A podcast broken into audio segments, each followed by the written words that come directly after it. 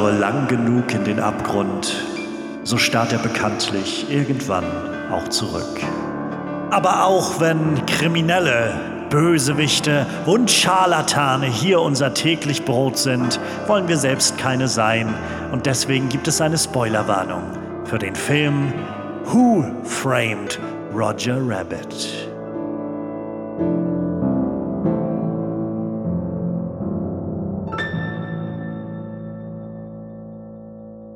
Halli, hallo und herzlich willkommen zurück zu einer neuen Ausgabe MVP Most Villainous Player, wo wir, wo, wo wir, Entschuldigung, ich habe mich, hab mich leicht verschluckt. Ähm, was ich sagen wollte, herzlich willkommen zurück beim Podcast über Villains und Bösewichte. Ähm, für alle, die zum ersten Mal einschalten, keine Sorge, das geht nicht jedes Mal so los. Für alle, die wiederholt einschalten, äh, seht's mir nach. Ich bin das ganze Wochenende unterwegs gewesen. Ich habe noch keine Zeit gehabt, mir noch ein Wortspiel aus den Rippen zu leiern. Also das muss jetzt heute reichen. Ähm, ja, mein Name ist Johannes Klahn. Ich freue mich über äh, alle, die gerade einschalten. Ich weiß sehr wohl um die, die Menge an Filmpodcasts, die so bestehen. Und schön, dass es euch hierher verschlagen hat. Ich hoffe, ihr habt ein bisschen Spaß dabei und den nächsten eineinhalb Stunden. Denn wir, ja, was machen wir in diesem Podcast? Das ist der MVP-Podcast. Das heißt, jede Folge lade ich mir einen Gast ein.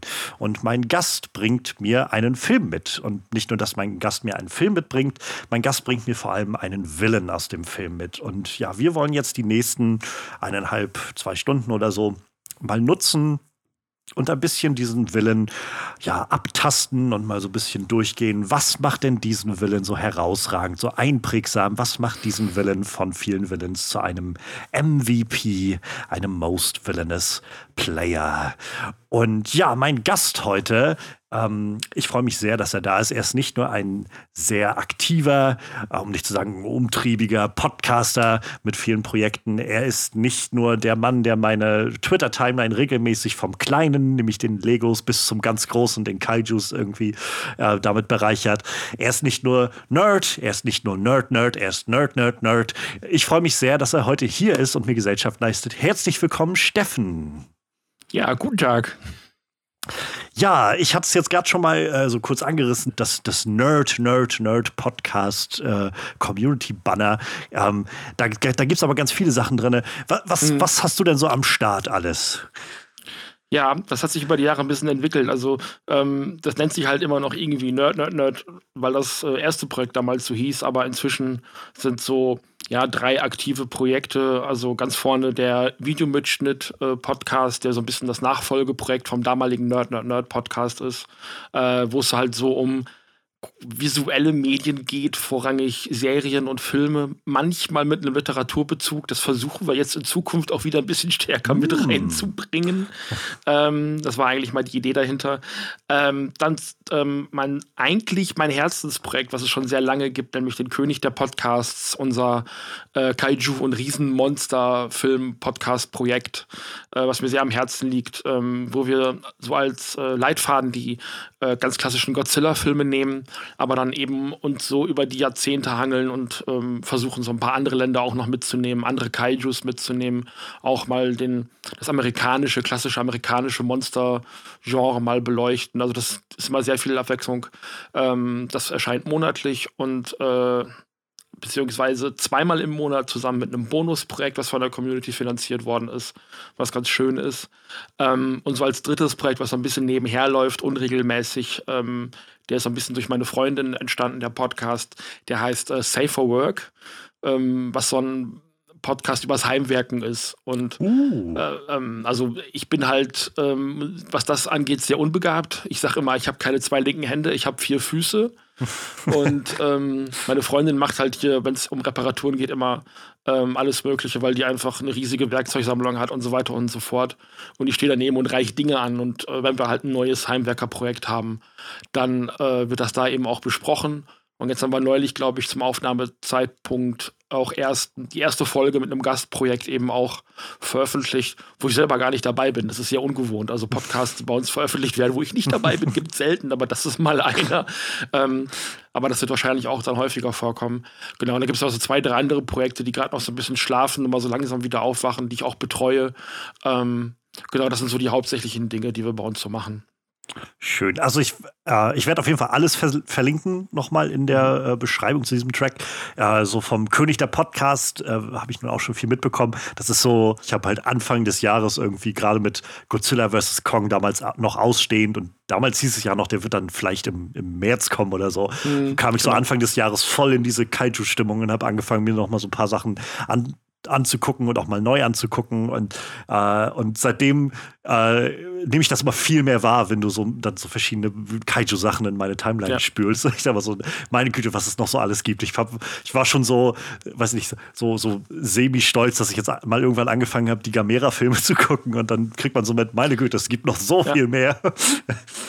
Na, also Godzilla ist eine gute Einstiegsdroge, Gamera ist dann so Schritt zwei und dann äh, eröffnet sich das dann so plötzlich. Das ging mir damals ganz genauso. Also das, das, ist eine Erfahrung, die ich tatsächlich teile. Und dann, wenn man dann so ein bisschen so hinter die Fassade guckt und feststellt, okay, auch andere Länder haben schöne Kaijus, ne, und dann mal so ja. ein bisschen dahin guckt, dann, ähm, nee, das äh, ist auch so, also man, man, kann halt auch nicht alles sofort auffassen und äh, ich bin da in die letzten, letzten Jahren auch reingewachsen, Gott sei Dank, durch meinen Podcast-Partner, der extrem versiert ist, also beziehungsweise was die Godzilla-Filme angeht, sehr versiert ist. Und ähm, ich neige dann ähm, so ein bisschen so, wie sagt man, Hyperfixation, also dass ich mich dann sehr dann auf so ein Thema einschieße und mich dann von links nach rechts äh, mir die Infos irgendwie hole und ähm, ja, also ich, ich bin in dieses Kaiju-Ding, glaube ich, stärker eingestiegen als mein Kumpel, der halt äh, nur die Godzilla-Filme halt kennt. Und der flucht manchmal, was für Filme ich da raussuche, aber es, es macht immer noch sehr viel Spaß. Also er hat auch große Lust daran, ja. Sehr schön. Sehr schön. Safe for Work ist auch äh, sehr passend. Also da ich, ich wusste noch nichts von dem Projekt, da werde ich auf jeden Fall mal Also auch Heimwerken kann nerdig sein. Ne? Das ist natürlich auch wieder so ein Ding. Ne? Ja, ja, also da gibt es auf jeden Fall, glaube ich, eine ganze Menge zu hören. Wie gesagt, ich werde alles genau. nochmal verlinken und auch noch auf die ein oder andere Sache auf jeden Fall reinhören. Ähm, aber spannenderweise hast du jetzt heute für den MVP gar keinen Kaiju oder sowas mitgebracht. Nee das wäre naheliegend gewesen und also vielleicht hätte man das auch erwartet, keine Ahnung. Ich hätte auch kurz drüber nachgedacht, aber ich denke, na, ich hätte Godzilla vorschlagen können, natürlich, ne, der irgendwie aus dem Meer tapst und dann durch ja. Tokio stapft und das kaputt macht, wäre eine Möglichkeit gewesen. Ähm, aber eine meiner weiteren Passionen äh, neben Kaiju-Filmen sind halt eben auch Animationsfilme und Serien. Ähm, und ich habe dann wirklich drüber nachgedacht, welche von den Villains äh, hat mich, da, welcher von den Villains hat mich dann besonders geprägt als Kind. Also auch so wirklich so einer der, der frühen Begegnungen. Und ich bin dann tatsächlich bei äh, darf ich schon sagen? Ja, ne? Ja, natürlich, ähm, gerne. Ähm, äh, bin dann bei äh, Judge Doom aus äh, Roger Rabbit gelandet. Who Framed Roger Rabbit? Das fand ich ganz spannend, als du das gesagt hast. Also, ich, also als du den Film vorgeschlagen hattest und ich mhm. fand das ganz toll. Das ist nämlich so ein, so ein Film, also Who Frames Roger Rabbit, den ich, glaube ich, über Jahre und Jahre und Jahre nur so von der Reputation her kannte. Mhm. Und ähm, so als Kind irgendwie so nie die Gelegenheit hatte, mir den anzugucken.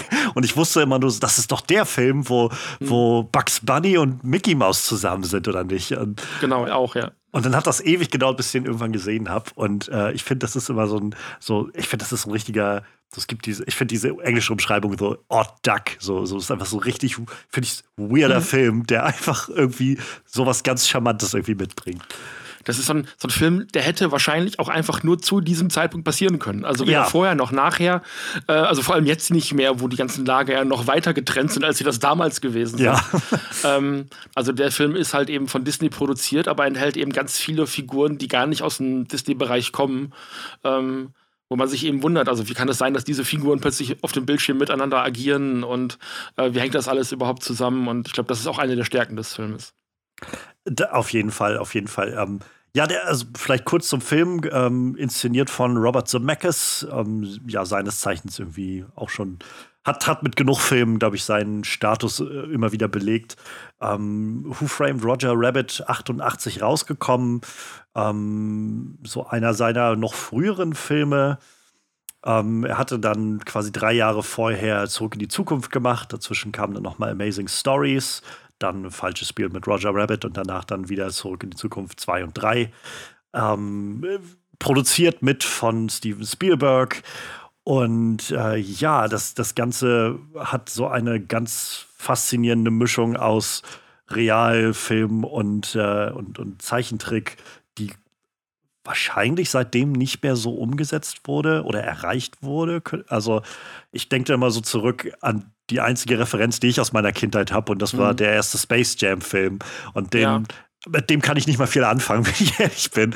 Ähm, aber ich meine auch, gerade als ich jetzt heute Roger Rabbit nochmal geguckt habe, dass der auch nicht so gut aussah. Ähm, also es gab, also klar, 1988 ähm, äh, mit, mit, mit äh, Roger Rabbit und dann gab es ein paar Jahre später, ich glaube 90, 91 äh, von Rolf Bakshi nochmal Cool World. Ich glaube, das ist das größere ah. Schauspieldebüt von Brad Pitt. Äh, da war er noch ein ganz kleiner Schauspieler, der da eben auch eine, eine etwas größere Rolle tatsächlich zum allerersten Mal. Kim Basinger noch mit dabei. Ähm, Gabriel Byrne, wenn ich mich nicht komplett täusche, als äh, Protagonist. Bin mir aber gerade nicht sicher, ob der. Ich schmeiße immer mit so zwei, drei anderen Sachen durcheinander.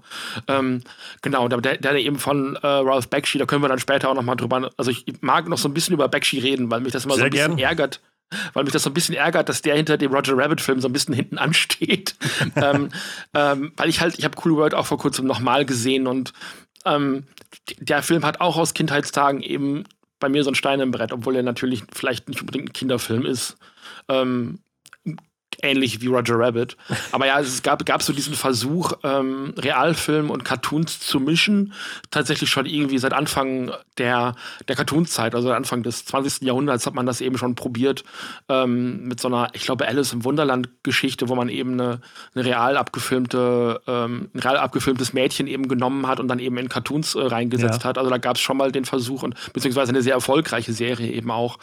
Ähm, das hat man also über die Jahre schon immer mal wieder probiert. Aber also glaube, so mit diesem Aufwand ähm, und dann auch so mit, mit dieser Brillanz ist, glaube ich, Roger Rabbit der erste und ja, wie du gerade schon sagtest, so Space Jam äh, vielleicht auch der beste Versuch in dem Bereich. Also ich weiß, wird von vielen Leuten immer wieder so genannt als so mit der äh, der, die, die beste Fassung, die man sich vorstellen mhm. kann von dieser Kombination aus Real und Animation. Ja. Ich habe, glaube ich, nicht genug Referenzpunkte, um das so, also für mich entscheiden zu können. Aber von den Sachen, die ich bisher gesehen habe, von den drei oder vier, mhm. ja, würde ich halt sagen, das äh, ist schon wirklich beeindruckend, was der Film macht. Und ich hatte auch von noch gelesen, dass der ja auch äh, durchaus mit so einigen Preisen versehen wurde dafür, was, mhm. was so gemacht wurde. Also unter anderem ein paar Oscars für Filmschnitt, visuelle Effekte. Ähm, also es ist halt, ja, es ist, ich, ich kann mir gut vorstellen, dass das einfach zu der Zeit, so Ende der 80er, ein ganz schönes Ding war. Also so, so einen Film auf einmal zu sehen. Sowohl von dem so Production Value, was da irgendwie drin steckt, von der, der, ähm, der allein diese, diese seltsame Fusion von Genres, die da irgendwie stattfindet ja. in diesem Film. Ähm, dann ja, irgendwo auch äh, diesen, diesen unnatürlichen Vibe, den das Ganze hat. Ähm, mhm. Und dann halt auch noch so aussieht. Also ich finde es, ja, also ganz, ganz faszinierend. Ähm, wie gesagt, so ein Odd Duck finde ich der Film so richtig mhm. weird.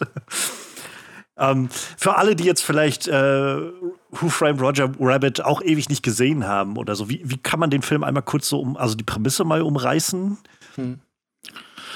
Äh, ich würde es als Neo-Noir-Murder-Mystery im Filmbusiness beschreiben. Das ist, glaube ich, erstmal so das Setting.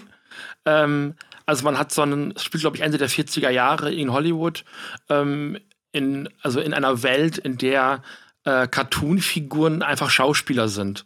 Ähm, also die Einstiegsszene zeigt eigentlich, also so wie man es früher aus dem Kino auch kannte, so ein Cartoon. Ähm, Roger Rabbit soll auf Baby Herman aufpassen. Ähm, und Baby Herman mag das nicht und geht eben steil. Also es, es hat eine sehr starke Tom und Jerry Dynamik in dem Moment und ja, alles fliegt über den gefühlt. Bildschirm. Ja, genau. Ähm, fliegt eben über den Bildschirm und dann wird der, dieser, dieser Film eben dadurch gestoppt, dass der Dreh unterbrochen wird, weil irgendwas schief geht. Also ich glaube, Roger soll eigentlich Sterne haben, aber hat irgendwie, also kriegt den Kühlschrank auf den Kopf und äh, soll Sterne haben, aber hat dann so Vögelchen und das passt nicht mit dem Skript zusammen, dann wird der Dreh abgebrochen, alle beschweren sich und ähm, läuft gerade irgendwie beim Dreh nicht so gut und dann ist halt dieser, dieser Cartoon-Moment wieder durchbrochen und es wirkt also wirklich wie ein, wie ein Filmsetting und wo die äh, Cartoons eben auch durchs Bild laufen und so weiter und so fort. Ähm, also das ist eben so das Grundsetting und was passiert ist, ist eben, dass ähm, äh, rausgefunden werden soll, äh, ich glaube, jemand hat den, oh Gott, ich weiß gar nicht mehr, was, was die. Was ja, Mr. Acme, ähm, genau. Er, war, er hatte auf jeden Fall die äh, Besitzurkunde für Toontown im mhm. Prinzip. Genau, und dann gibt es eben auf dem Weg dahin die ersten Morde und ähm, ich glaube, glaube, oh Gott, ich habe den gerade gesehen und ich kriege gerade Probleme, den aufeinander zu kriegen. Moment, ich muss mich eben einmal sortieren. Ähm, der Ermittler, der Privatermittler Eddie, Eddie Valiant wird ähm, eben engagiert, ähm, rauszukriegen, äh, was mit dem Acme los ist, so rum. Und er erwischt die Frau von Roger Rabbit mit ihm beim Backe Backe Kuchen spielen.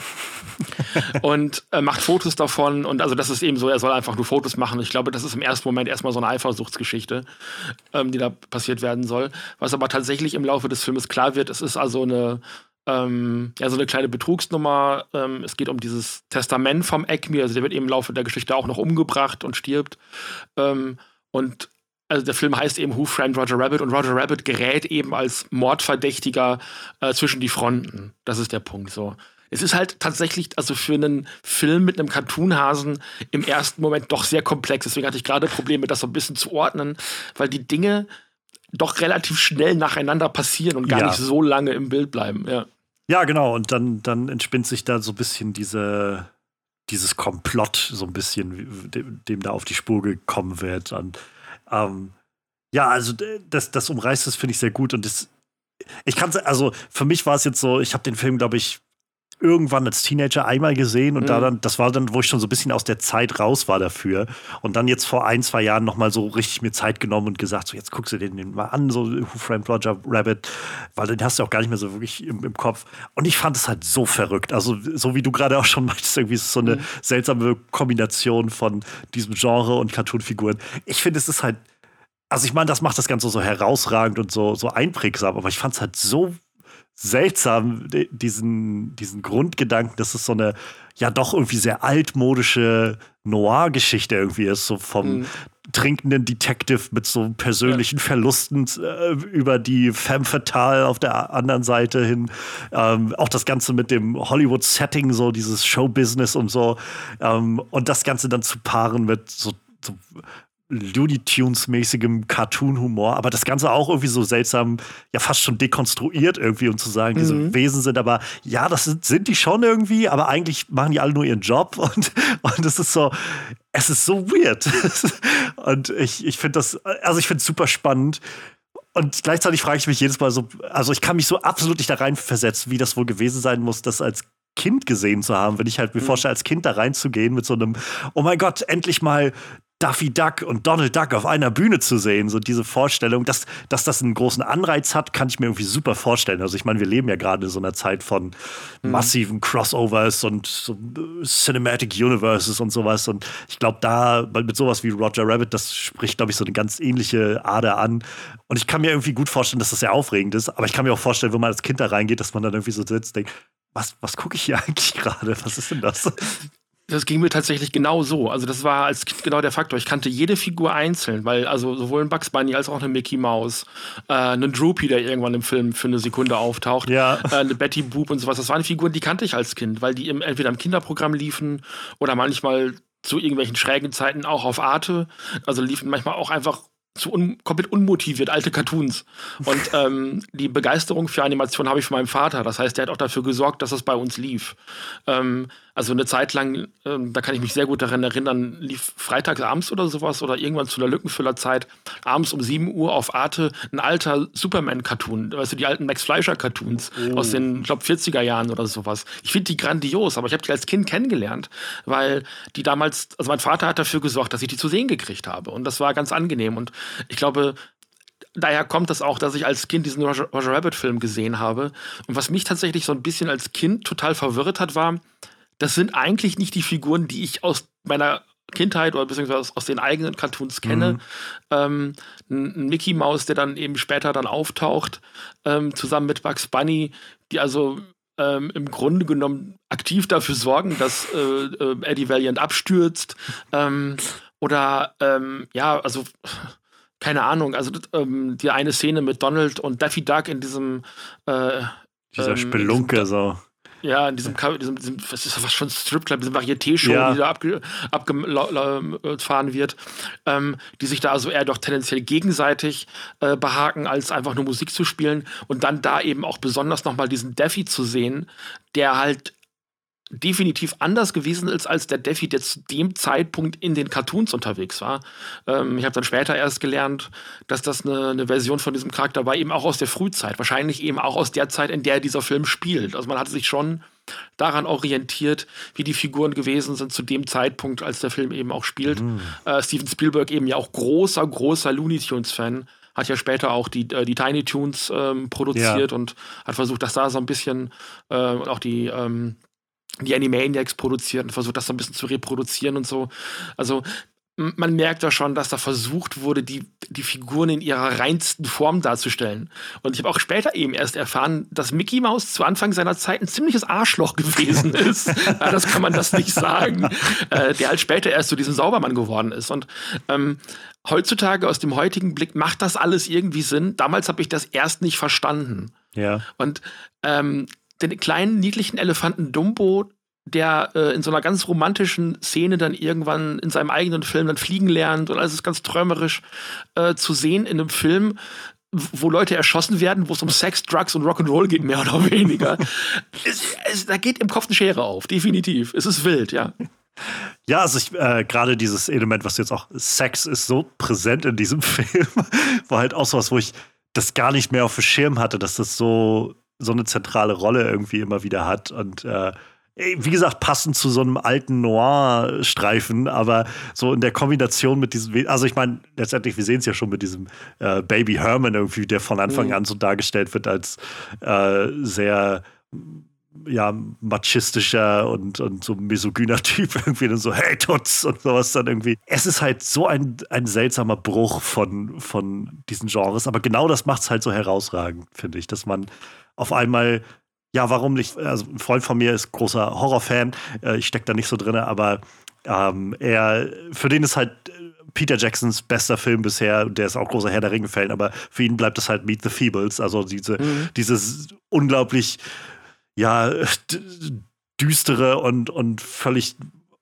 unpassende Fusion von so Muppets-Technik und Puppen mit halt so Hardcore, ähm, Horror und Sex und Gewalt und allem, was man sich so vorstellen was, kann. Was, was halt Roger Rabbit auch macht, ist so, also dadurch, dass das eben kein Disney-Film per se ist, sondern also das, der startet ja mit diesem Touchdown-Logo, ja. äh, ja. was so ein bisschen die Sparte von Disney war oder auch immer noch ist, weiß ich gerade gar nicht, für so die erwachsenen Disney-Filme. Ja. Ähm, also da hat man schon versucht zu sagen, na, wir, wir geben den Leuten, die in diesen Film reingehen, die Figuren, wie sie sie vielleicht aus ihrer eigenen Kindheit kennen. Mhm. Also Leute, die in den 80ern als Erwachsene eben ins Kino gehen, die kennen halt Bugs Bunny, wenn es gut läuft, tatsächlich noch aus den 30ern, 40ern Jahren, ja. ähm, wo die Figur anders, anders ausgesehen hat, Donald Duck auch noch anders ähm, funktioniert hat und so weiter und so fort. Also ich glaube, ähm, dass das, das, also dass man da schon auch die Leute erreicht hat. Glaubt, aber also ein weiterer eine weitere Möglichkeit kann aber eben auch sein, dass das genau von den Kreativen so gewollt worden ist. Also eben auch von Steven Spielberg ja. zu sagen, also wir, wir nehmen wirklich die Version, die uns von dieser Figur am allerbesten gefällt und setzen sie in dieses Universum. Da ist ja auch, also da ist ja überall Stilbruch. Da sind ja Golden Age-Figuren ähm, drin, die wirklich aussehen wie diese Tintenkleckse, also nur schwarz-weiß mhm. sind. Dann sind sehr moderne Figuren ähm, drin. Also gerade in dieser letzten Einstellung, wie die so in dieser Menge stehen, das wirkt oft wirklich sehr anachronistisch, was da zusammensteht. Also wirklich aus sehr, sehr vielen verschiedenen Zeitaltern bekannte Cartoonfiguren zu sehen. Ich fand es so schön, also viele der, der Referenzen sind wahrscheinlich auch an mir so ein bisschen vorbeigegangen. So einige mhm. Figuren habe ich dann noch erkannt. Also ich meine, ich wüsste nicht, dass ich jemals irgendwie einen Cartoon von ihr gesehen habe, aber ich weiß, wer Betty Boop ist. So das, die erkennt man dann irgendwie. Ähm, und so sind dann immer wieder Figuren dabei, die man erkennt. Und dann waren, also jetzt fiel mir, glaube ich, als ich heute den Film geschaut hatte, ähm, vor unserer Aufnahme, fiel mir das das erste Mal auf, das fand ich war so eine nette kleine Referenz und ich rate, der Film ist wahrscheinlich voll davon.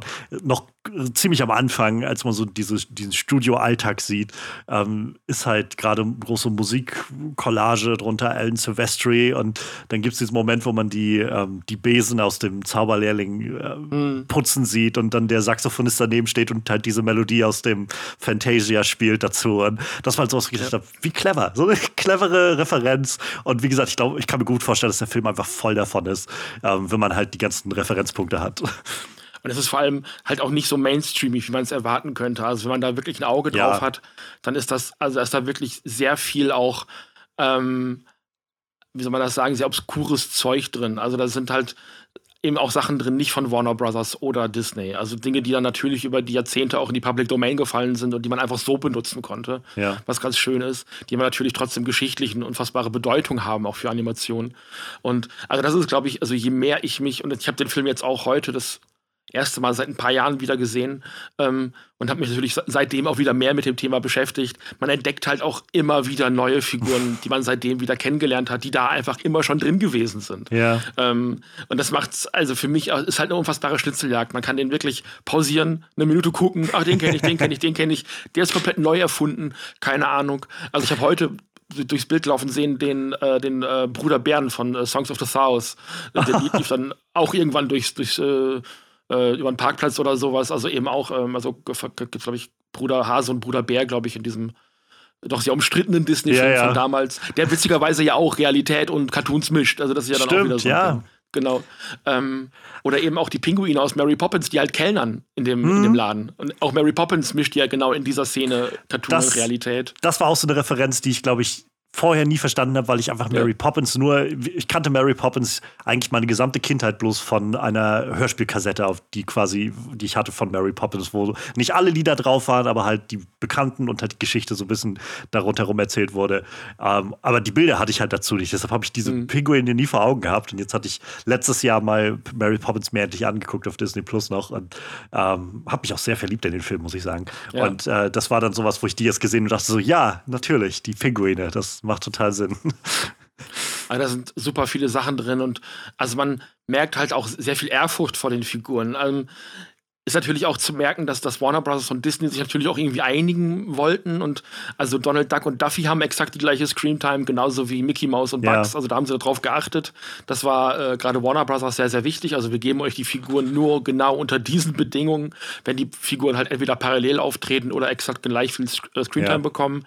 Und das sind schon auch die passenden Counterparts dafür. Also eben äh, Duffy Duck zu Donald und äh, Mickey zu Bugs. Also das passt schon. Ähm, aber wie gesagt, da sind also ich habe mich heute fast nicht satt sehen können. Also ich, ich werde den Film jedes Mal wieder gucken und feststellen, okay, ich komme hier, das ist, das ist die äh, Kuh Clarabella aus den ähm, Mickey Mouse aus, aus den Donald Duck Cartoons oder hier und da. Weißt du, die ist noch da. Ähm, oder irgendwie äh, obskurer Charakter aus, äh, aus der Schwarz-Weiß-Zeit, Bose ja. der Clown. Keine Ahnung, irgendwas. Es ist also wirklich voll damit. Und, und auch Bose der Clown hat ähm, Dinge eben gemischt aus äh, Realität und, und sowas. Und das sind alles so Dinge, ähm, also man, man hat da wirklich gerade bei der Auswahl und auch so bei ähm, der Präsenz, den man den Figuren gegeben hat, eben Betty Boop auch eine kurze Sprechrolle zu geben. Ja. Die ist, selbst heute ist die popkulturell noch unfassbar wichtig und auch als ähm, feministisches Icon ist die unfassbar wichtig. Und äh, sie da zu sehen und dass man damals schon dran gedacht hat, ihr da einen Platz zu geben, ist äh, super herrlich. Obwohl der so traurig ist, irgendwie der Platz, den sie da drin hat, fand ja, ich so. Das war so eine, so eine Melancholie, wie sie dann da irgendwie meint, so was, wer, wie Eddie dann nochmal, was machst du hier? Und sie meinte, ja, seit Schwarz-Weiß-Filme nicht mehr ist oder seit es Farbfilm gibt, gibt es für Schwarz-Weiß-Figuren nicht mehr wirklich viel Nachfrage. So. Und das war irgendwie echt traurig. Ähm, es gab vor nicht allzu langer Zeit eine, ich weiß nicht, ob es Arte war oder sowas, die hatten eine, eine kurze Doku gemacht über Betty Boop. Ähm, und ich glaube, die kann man entweder in Mediatheken oder auf YouTube noch finden. Müsste man sich mal schlau machen.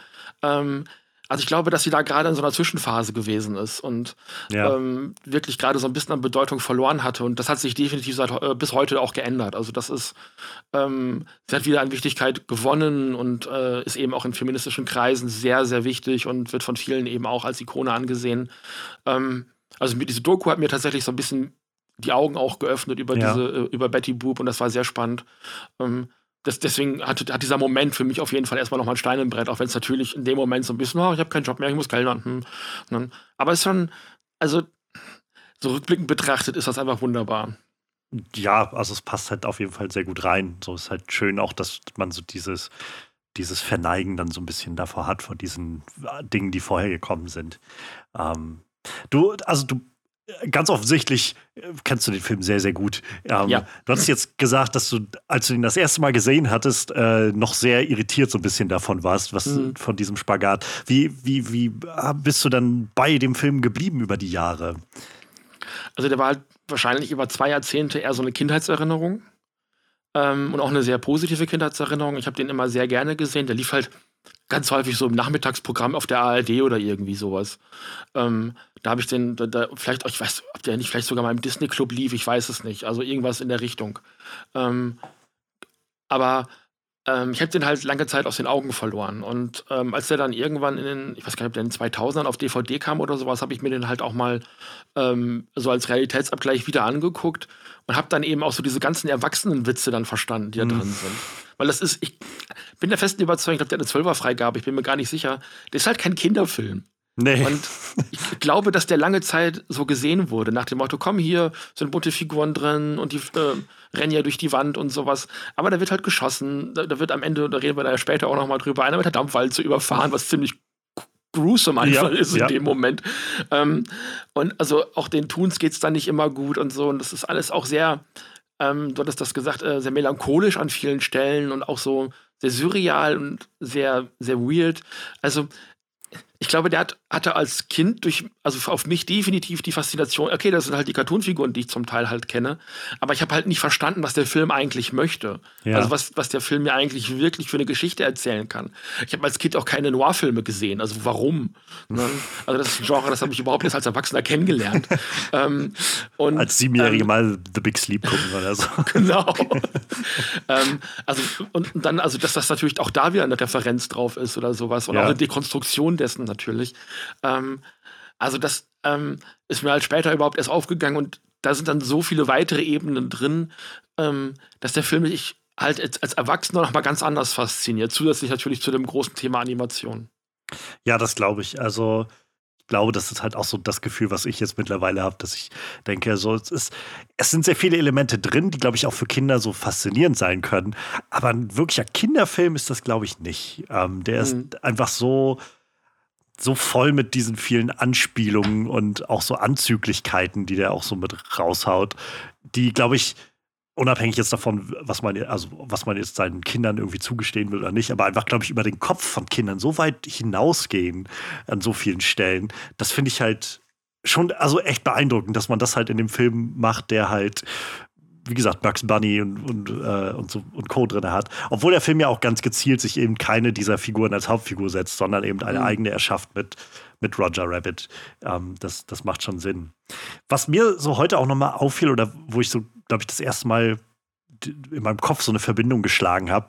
Keine Ahnung, wie triftig man das Argument jetzt dafür halten kann oder nicht, aber ich habe mich an vielen Stellen immer so ein bisschen an äh, an, an Racket Ralph erinnert gefühlt, so an mhm. Ralf Reichts, sowas von, also mal von diesen von der Offensichtlichkeit ab dieser ganzen verschiedenen IPs, die irgendwie alle zusammenkommen in so einem Filmprojekt und einem Universum, hat es irgendwie so viel von diesem ja, diese Figuren machen das irgendwie und sind auch so drauf wie ihre Figuren, aber eigentlich ist es doch bloß ihr Job und daneben, neben ihren Cartoons oder jetzt in, in, bei Record Drive spielen, haben sie ja doch so ihr Privatleben sozusagen, wo sie dann versuchen einfach noch mal ein bisschen anders da rauszukommen oder so.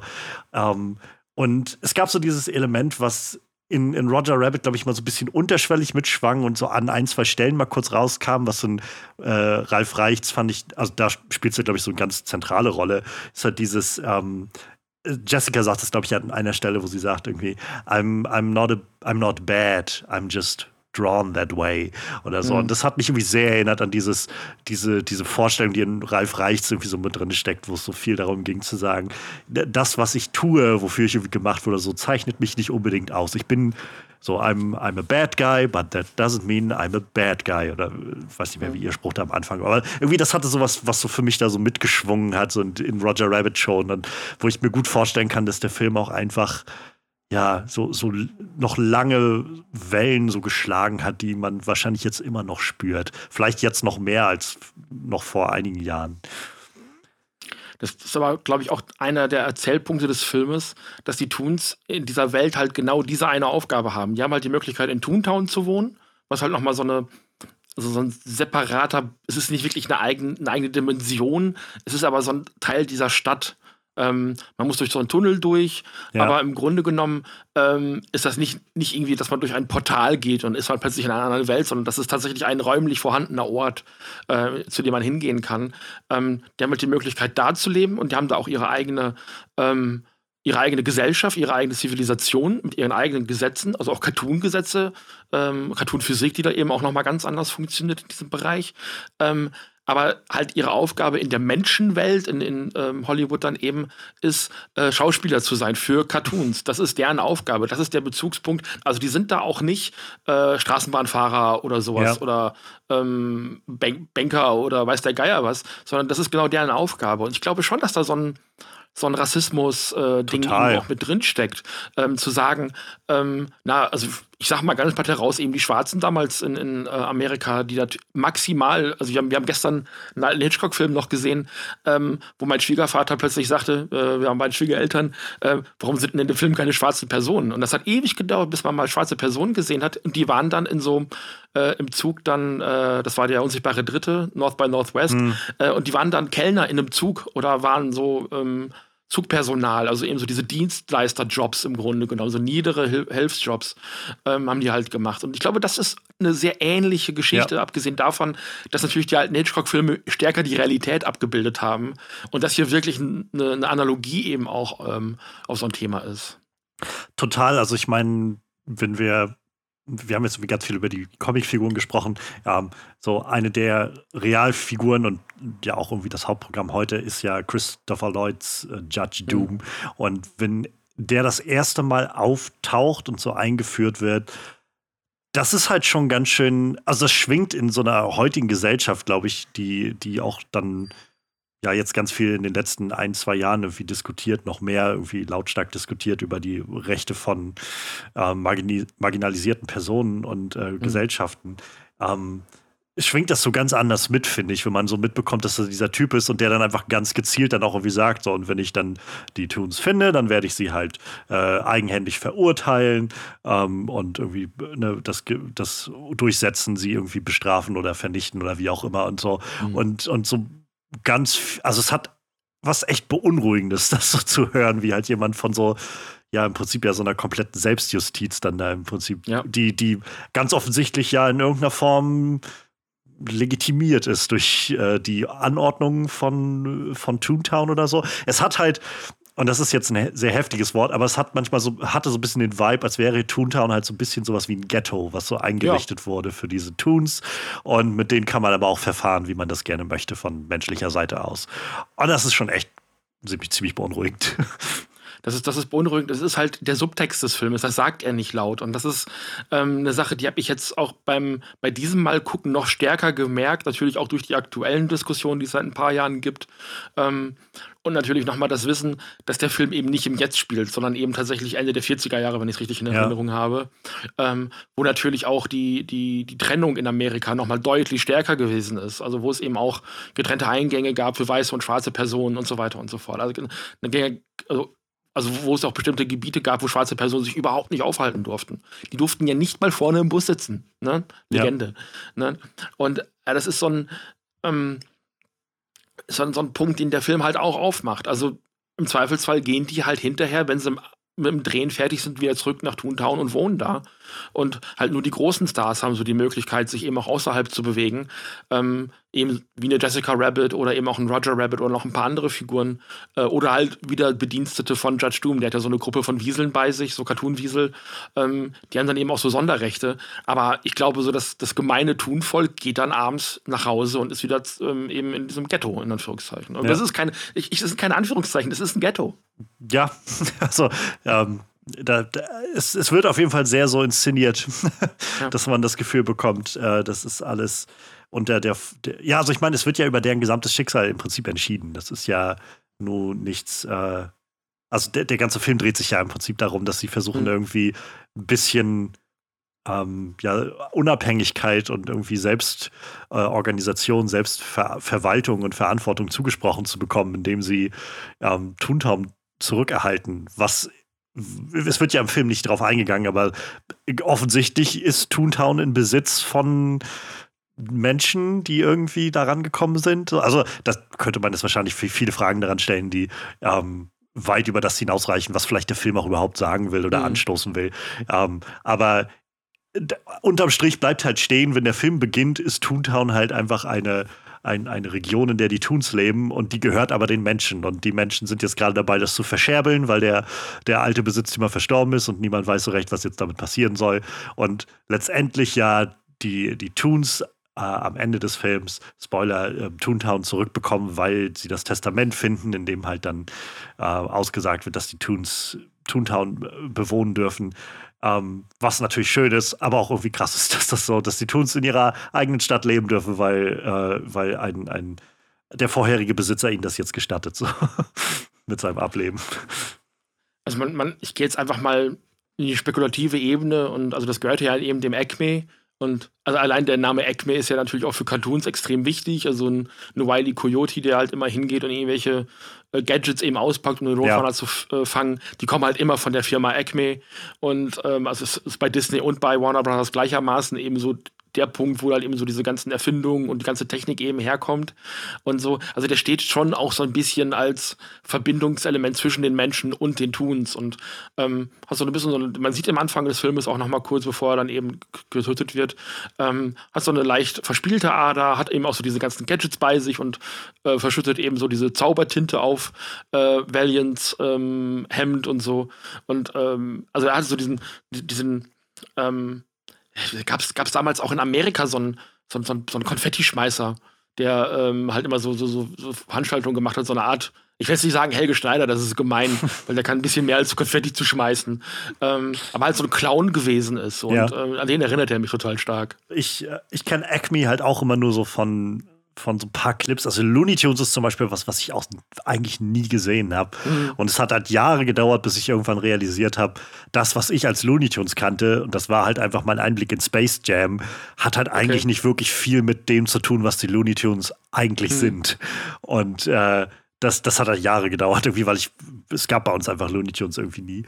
Ähm, aber Acme ist einfach so, ja, so, so ein so ein, so ein Titel geworden, der an so vielen Ecken und Enden immer mal überall auftauchte. In selbst den Serien, die ich dann irgendwann geguckt habe, so Cartoon-Serien, irgendwie von, gerade so dann äh, zu meiner Kindheit liefen dann viel so diese Disney-Serien, dann im Nach immer im Nachmittag, weiß ich, Aladdin und Timon und Pumba und was es da so alles gab und äh, Tailspin, also äh, Captain Baloo und solche Sachen. Und ich glaube, da kam das halt auch immer vor. Und das war, wo ich als Kind schon immer gedacht habe, was hat denn das ist schon seltsam, dass das überall draufsteht. Das muss irgendwas sein, irgendwas Besonderes sein. Und es gab noch kein Internet, um das rauszufinden, was ja. das eigentlich ist. Und das ist, glaube ich, auch, also gerade in den 90ern und 80er Jahren ist das auch irgendwann zum In-Joke geworden. Also da ist dann, ja. also die Referenz zu Referenz zu Referenz geworden, weil die alten Cartoons das gemacht haben, dann ist es dann irgendwann in den 70ern, 80ern gemacht worden und heute macht man es einfach nur noch, weil halt auch irgendwie jeder Cartoon-Fan ja. weiß, was es ist. Also, ähm, das ist so eine von diesen, ich will nicht sagen Meta-Gags, dafür ist es zu weit vorne, aber es passt schon irgendwie in diese Richtung, ja. Ja, der, der Wilhelm-Schrei der Cartoons. So ja, ja, doch, ja. Obwohl der natürlich auch in den Cartoons vorkommt, aber ja. ja. es ist, wie gesagt, auch das irgendwie super spannend, dass der Film das schon gemacht hat, irgendwie in den 80ern. Also auch, wo du von meintest, dass, ähm, dass man halt so einfach mal pausieren kann und kann dann im Standbild anfangen, die Easter Eggs zu zählen. Das ist sowas, also heutzutage gibt es halt weiß ich nicht, wie viele tausende YouTube-Channels, die, die darauf basieren, jeden mhm. neuen ähm, Superhelden-Trailer und überhaupt irgendwie Trailer von irgendwelchen großen IPs so durchzusezieren, um irgendwie alles rauszufinden. Und zu sehen, dass das halt schon vor, ja, irgendwie vor 30 Jahren schon eine Sache war. Also, oder ein Film, das so, so angegangen ist, zu sagen, nee, wir haben hier irgendwie so viele Sachen, wir bringen das hier alles zusammen. Ähm, Finde ich halt super spannend. Das ist so, das sowas, ich mag diese Umschreibung nicht sehr gerne, aber es ist sowas, wo ich nicht anders kann, als zu sagen, es wirkt seiner Zeit etwas voraus. Ich würde ich würd halt tatsächlich einen Tacken weitergehen. Also damals war es halt Ehrerbietung und Ehrfurcht. Und heute ist es halt reiner Fanservice. Also gerade die Marvel-Serien ja. können das ganz besonders gut. Ähm, die bringen eine gute Unterhaltung für die Leute, die die Serien einfach so gucken. Die haben also die Leute, die eben die Filme gesehen haben, die jetzt die Serien gucken. Ähm, die schmeißen aber, und da gehöre ich ja auch zu, den Leuten, die sich mit den Comics gut auskennen, äh, ohne Ende Easter Eggs vor die Füße, die sich dann freuen, ah, guck mal, das kenne ich. Und dann hast du so ein mhm. Erfolgserlebnis, obwohl es eigentlich um nichts geht und auch die Serie dadurch nichts gewinnt. Aber ähm, also zum Teil auch natürlich von den Leuten initiiert, die diese Serien machen, die sagen, komm, ich will diese krude Referenz da jetzt einbauen und Leute sagen, ja, mach halt. Ne, ja. Wir wissen gegebenenfalls nicht mal, was das heißt. So. ähm, aber natürlich auch, um die Leute bei Stange zu halten, die sich sehr gut mit dem Quellmaterial auskennen. Da hat sich, glaube ich, so ein bisschen die Haltung auch geändert. Das ist schon schon so den, den Leuten eine Belohnung irgendwie hinhalten, dass sie sich irgendwie jedes Jahr drei, vier Mal ins Kino setzen und dann eben ja. zu sagen, oh, ich habe die Comics vor 20 Jahren mal gelesen, das kommt mir bekannt vor. Man fühlt sich halt so, so im inneren Zirkel dadurch irgendwie, wenn du das halt mhm. halt siehst und denkst, ah, ich habe das verstanden. So.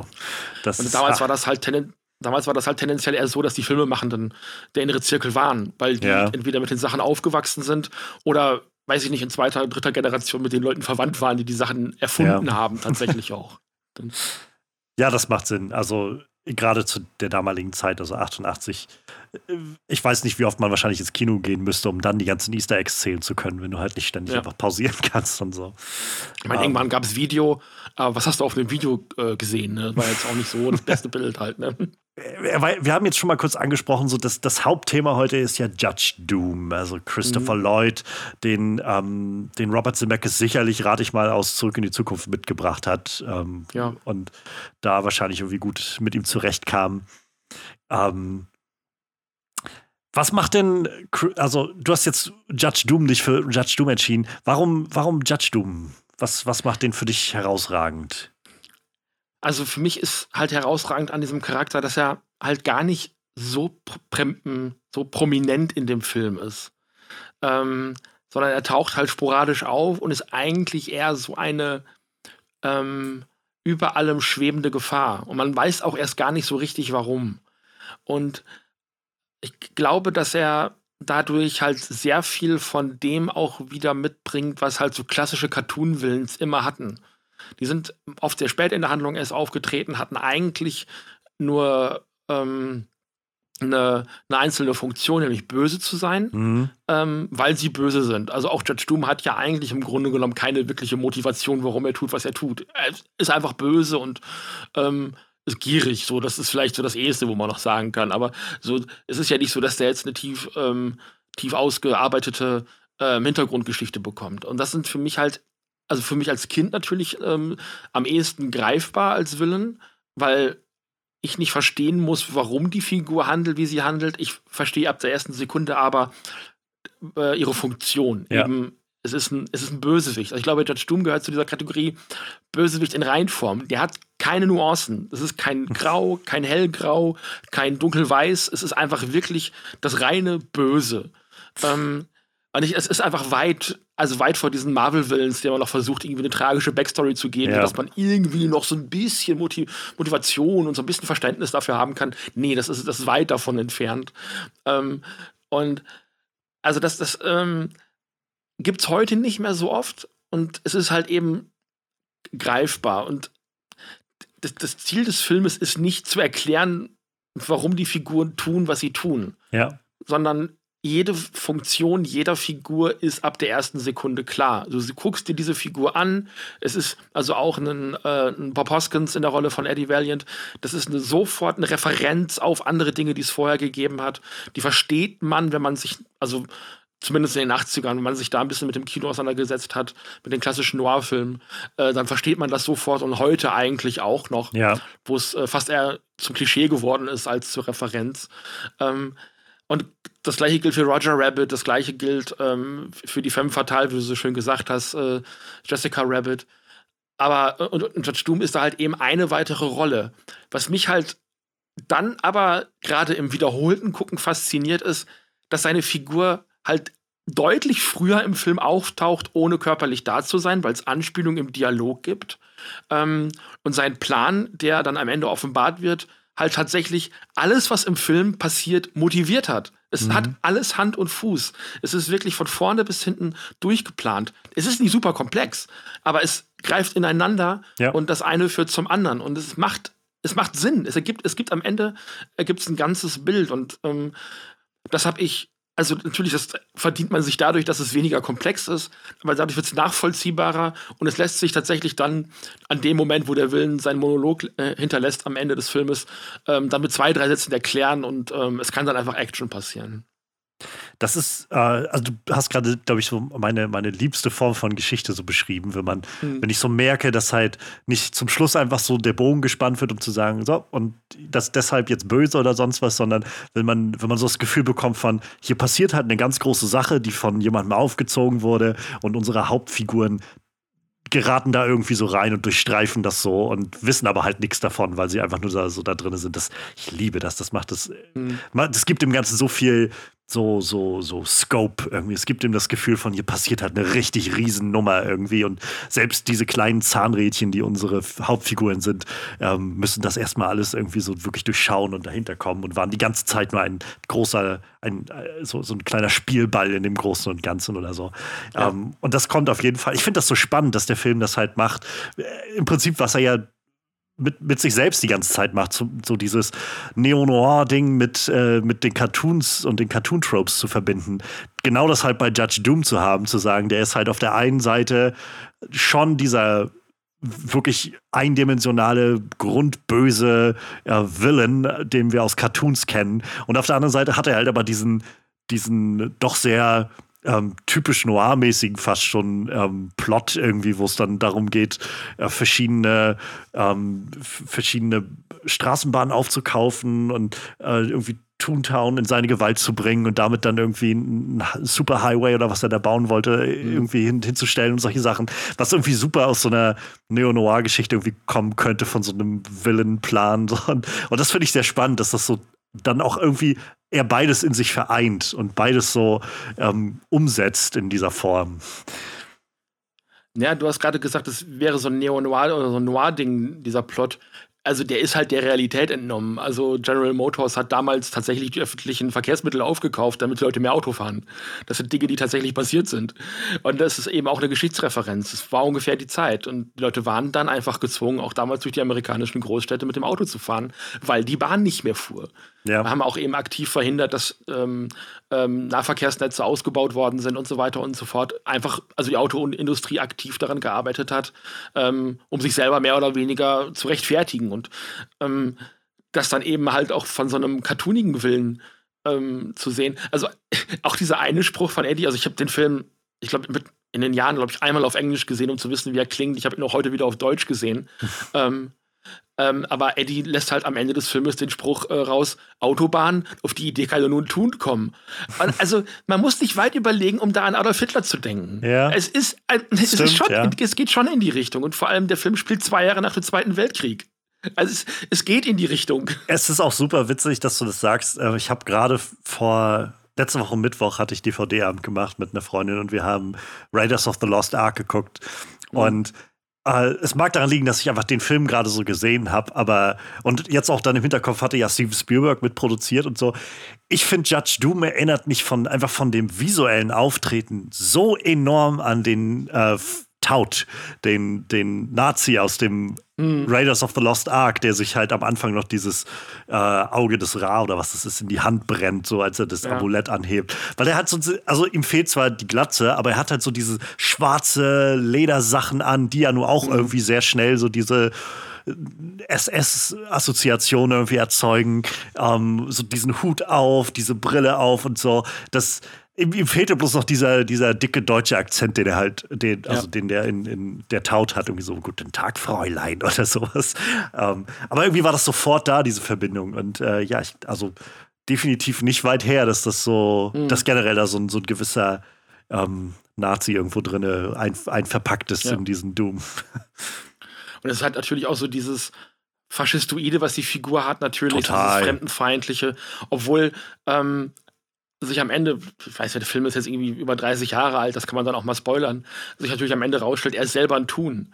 Und ähm, da natürlich auch so, eine, so ein Selbsthass drin steckt. Und ähm, es ist, also die Figur ist schon vielschichtiger, als sie auf den ersten Blick wir wirkt und ähm, auch vielschichtiger, als es für Kinder erfassbar ist, glaube ich, weil da einfach viel mehr drinsteckt, als einfach nur ähm, so ein, ja, so, so ein Böse halt. Ne? Auch mhm. wenn es natürlich am Anfang erstmal so angesetzt ist, als sei es einfach nur so ein 0815 Cartoon-Willen. Ja, also er wird halt am Anfang vor allem als sehr so sehr sadistisch und, äh, und auch ja so gnadenlos irgendwie etabliert. Also der Typ, der dann mhm. äh, dort auftaucht, der dann diesen kleinen Schuh, der ja irgendwie nicht wirklich was gemacht hat, äh, dann da sofort in seiner in seiner Suppe da auflöst und so. Und ähm, das, das ist halt schon sehr brutal und er wird dann aber immer wahnhafter, irgendwie, je weiter das voranschreitet, habe ich so das Gefühl. Ähm, ich finde es auch sehr witzig, dass der Film dann zum Schluss, also so, so kurz vorm Finale, dann diese mhm. Wendung bekommt, wo sie das auch dann so, so, so krass abarbeiten. Und das hat mich wieder sehr an äh, so ein, zwei Noir-Filme erinnert, wo dann manchmal mhm. der Plot auch so Sprünge macht, irgendwie, wo es dann so ein äh, Jessica Rabbit dann irgendwie davon anfängt zu erzählen. So, ich habe gesehen, das war Judge Doom, das haben wir, habe ich feststellen können und der ist da hinter allem und er dann auch direkt dann davonläuft durch die Gasse und ja, und ihr werdet mich nie kriegen, denn ich werde euch umbringen oder sowas dann da, daher ruft und damit dann so der, der, das Finale irgendwie so langsam eingeläutet wird. Ähm, das fand ich irgendwie ganz, ganz witzig, irgendwie, wie das Ganze auf einmal nochmal so, so anfängt, dann so nochmal Tempo aufzunehmen mit seiner Figur. Ich finde das irgendwie auf der einen Seite sehr spannend, dass er gleichzeitig tun ist, auf der anderen immer so ein bisschen irritierend. So ist halt, also, der, wie du schon sagst, da muss einfach eine ganze Menge Selbsthass drin stecken, wie, wie, er die Toons äh, angeht, wie er irgendwie Toontown angehen will und so. Ich, ich frage mich dann immer so, so ein bisschen so, ob er, ob er dann, weiß ich nicht, was so sein ob er einfach als Mensch getarnt weiterleben will, ob er so die, die, die Manifestation ist von, ähm, von, von Professor Rattenzahn aus Basil, der große Mäusedetektiv, der irgendwie einfach sich auch quasi schon selbst eingeredet hat, er ist einfach eine Maus und keine Ratte oder so. Ähm, es ist, wie gesagt, er ist einfach sehr wahnsinnig irgendwie an einem gewissen Punkt, wo ich denke, ich glaube, diese Figur ist einfach echt, hat so einen Knacks weg. Na, witzigerweise wird die Hintergrundgeschichte halt erst später erzählt, nämlich ähm, in einem Comic der ah. äh, auch äh, nicht kanonisch ist, ähm, also der nicht irgendwie dann dazu gehört. Ähm, was, äh, und die, dieser Comic oder diese Comic-Geschichte, die ist damals bei Marvel erschienen, ähm, heißt äh, The Resurrection of Doom. Und ähm, da wird halt der Film so ein bisschen weiter erzählt und die Wiesel brechen ähm, halt aus dem Gefängnis auf, äh, aus. Also die drei, die sich, glaube ich, nicht totgelacht haben am Ende des Filmes. Ähm, und ähm, finden dann in der Mülltonne eine alte Zeichnung von ihm und ähm, beleben ihn in so einer Frankenstein-esken Szenerie dann nochmal wieder. Uh. Und da wird dann eben auch in so einer Rückblende erzählt, also ähm, er wird ja irgendwann auch mal genannt, irgendwie der Mann mit den tausend Gesichtern. Und man sieht dann in so einzelnen Panels, ich habe die gerade auch nochmal vor mir, ähm, also er ist halt so dieser, dieser spitzbärtige Typ, der halt die Frauen auf die Gleise legt und dann damit den Helden eben, ähm, ähm, so einen Cowboy-Helden dann eben holt. Dann ist er später so dieser Kater Carlo im Flugzeug.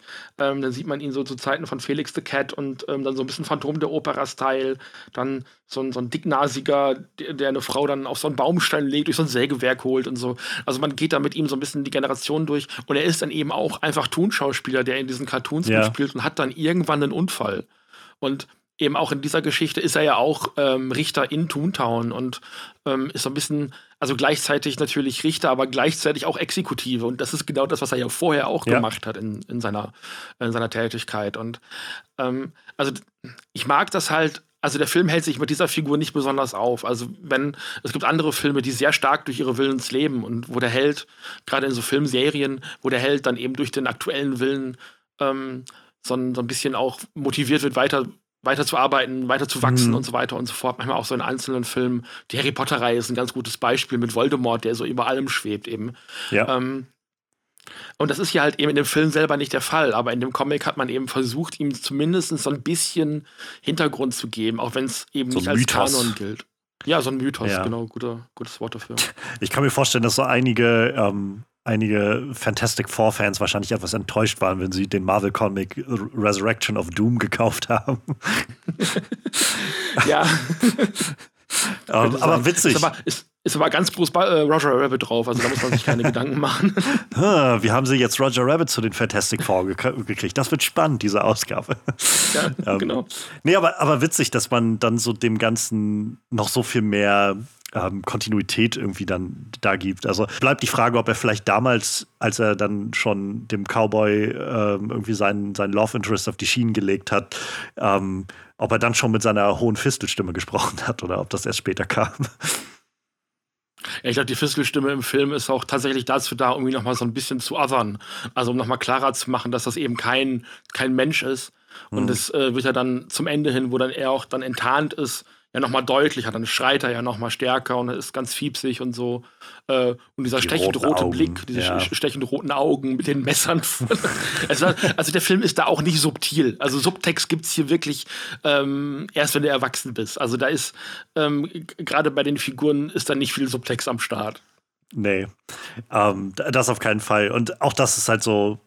Ich meine, als Kind wäre mir das, glaube ich, nie aufgefallen. So als Erwachsener mhm. sitzt du halt schon an dem Moment, wo, ähm, wo Eddie halt davon anfängt zu erzählen, mit äh, mit was für Charakteristika dieser Toon seinen, seinen Bruder umgebracht hat, wo du sofort weißt, okay, der wird auf, auftauchen bis zum Schluss. Und ja. je, je, näher das Ende kommt, umso wahrscheinlicher wird, dass es wohl auch Judge Doom ist. ähm, aber nichtsdestotrotz, ich finde der Moment, in dem, du hattest es vorhin schon angesprochen, an dem dieser Reveal kommt, dass er ein Toon ist, der ist echt super creepy. Also ich fand, das sah ja. so creepy aus, als ich das heute gesehen habe. Nochmal. Boah. Das hat mich als Kind auch stark verstört. Also ähm, dieser Endkampf ist, also Jessica und äh, Roger werden an ein Seil gebunden und sollen dann eben durch diese Suppe, die Cartoons auflöst, äh, dann eben getötet werden. Und Eddie versucht das natürlich zu verhindern. Und es gibt so einen Schlagabtausch ähm, mit vielen so Cartoon-Objekten. Also da mischt der Film halt auch nochmal stärker, nicht nur Charaktere, sondern auch eben so, so einen Magneten, der dann Dinge ja. äh, anzieht mit so kleinen Händen oder so ein Hammer, wo so eine Faust rauskommt und verschiedene andere Dinge, so ein so ein, das wird vorher auch noch mal gezeigt, so ein bisschen äh, Chekhovs Gun-mäßig, so ein tragbares Loch, ja. was du einfach an die Wand schmeißen kannst, wo du dann reingreifen kannst und die Polizisten machen sich dann Feigs draus. Ähm, und Eddie benutzt das dann am Ende des Filmes eben, um aus diesem Magneten auch wieder rauszukommen, der sich so an so eine Tonne geheftet hat. Und also da gibt es so einen ziemlich starken ähm, Schlagabtausch, der aus den Noir-Filmen auch bekannt ist. Also am Ende muss sich natürlich der Geheimdetektiv auch noch mal prügeln. Ähm, und also er, er kann eben ähm, Doom entkommen und Doom wird dann eben mit dieser Dampfwalze überrollt. Und alle gucken dann eben auch weg, auch erst in dem Moment, wo der Kopf überrollt wird. Also alle, vorher gucken sie alle noch, aber dann wird der Kopf überrollt. Und also das ist super explizit und alle so, sind so sehr betrübt äh, in dem Moment, wo er dann so platt gemacht wird und dann liegt er aber eben flach, also wie eine Cartoonfigur wirklich, wie ein Pfannkuchen flach auf der Erde und bläst sich dann so, ich glaube mit so einer Gasflasche nochmal wieder selber auf und da wird es dann wirklich sehr, sehr creepy. Also dann geht die Brille ab, dann fällt die Maske ganz und ähm, es ist, also als Kind fand ich das immer sehr verstörend.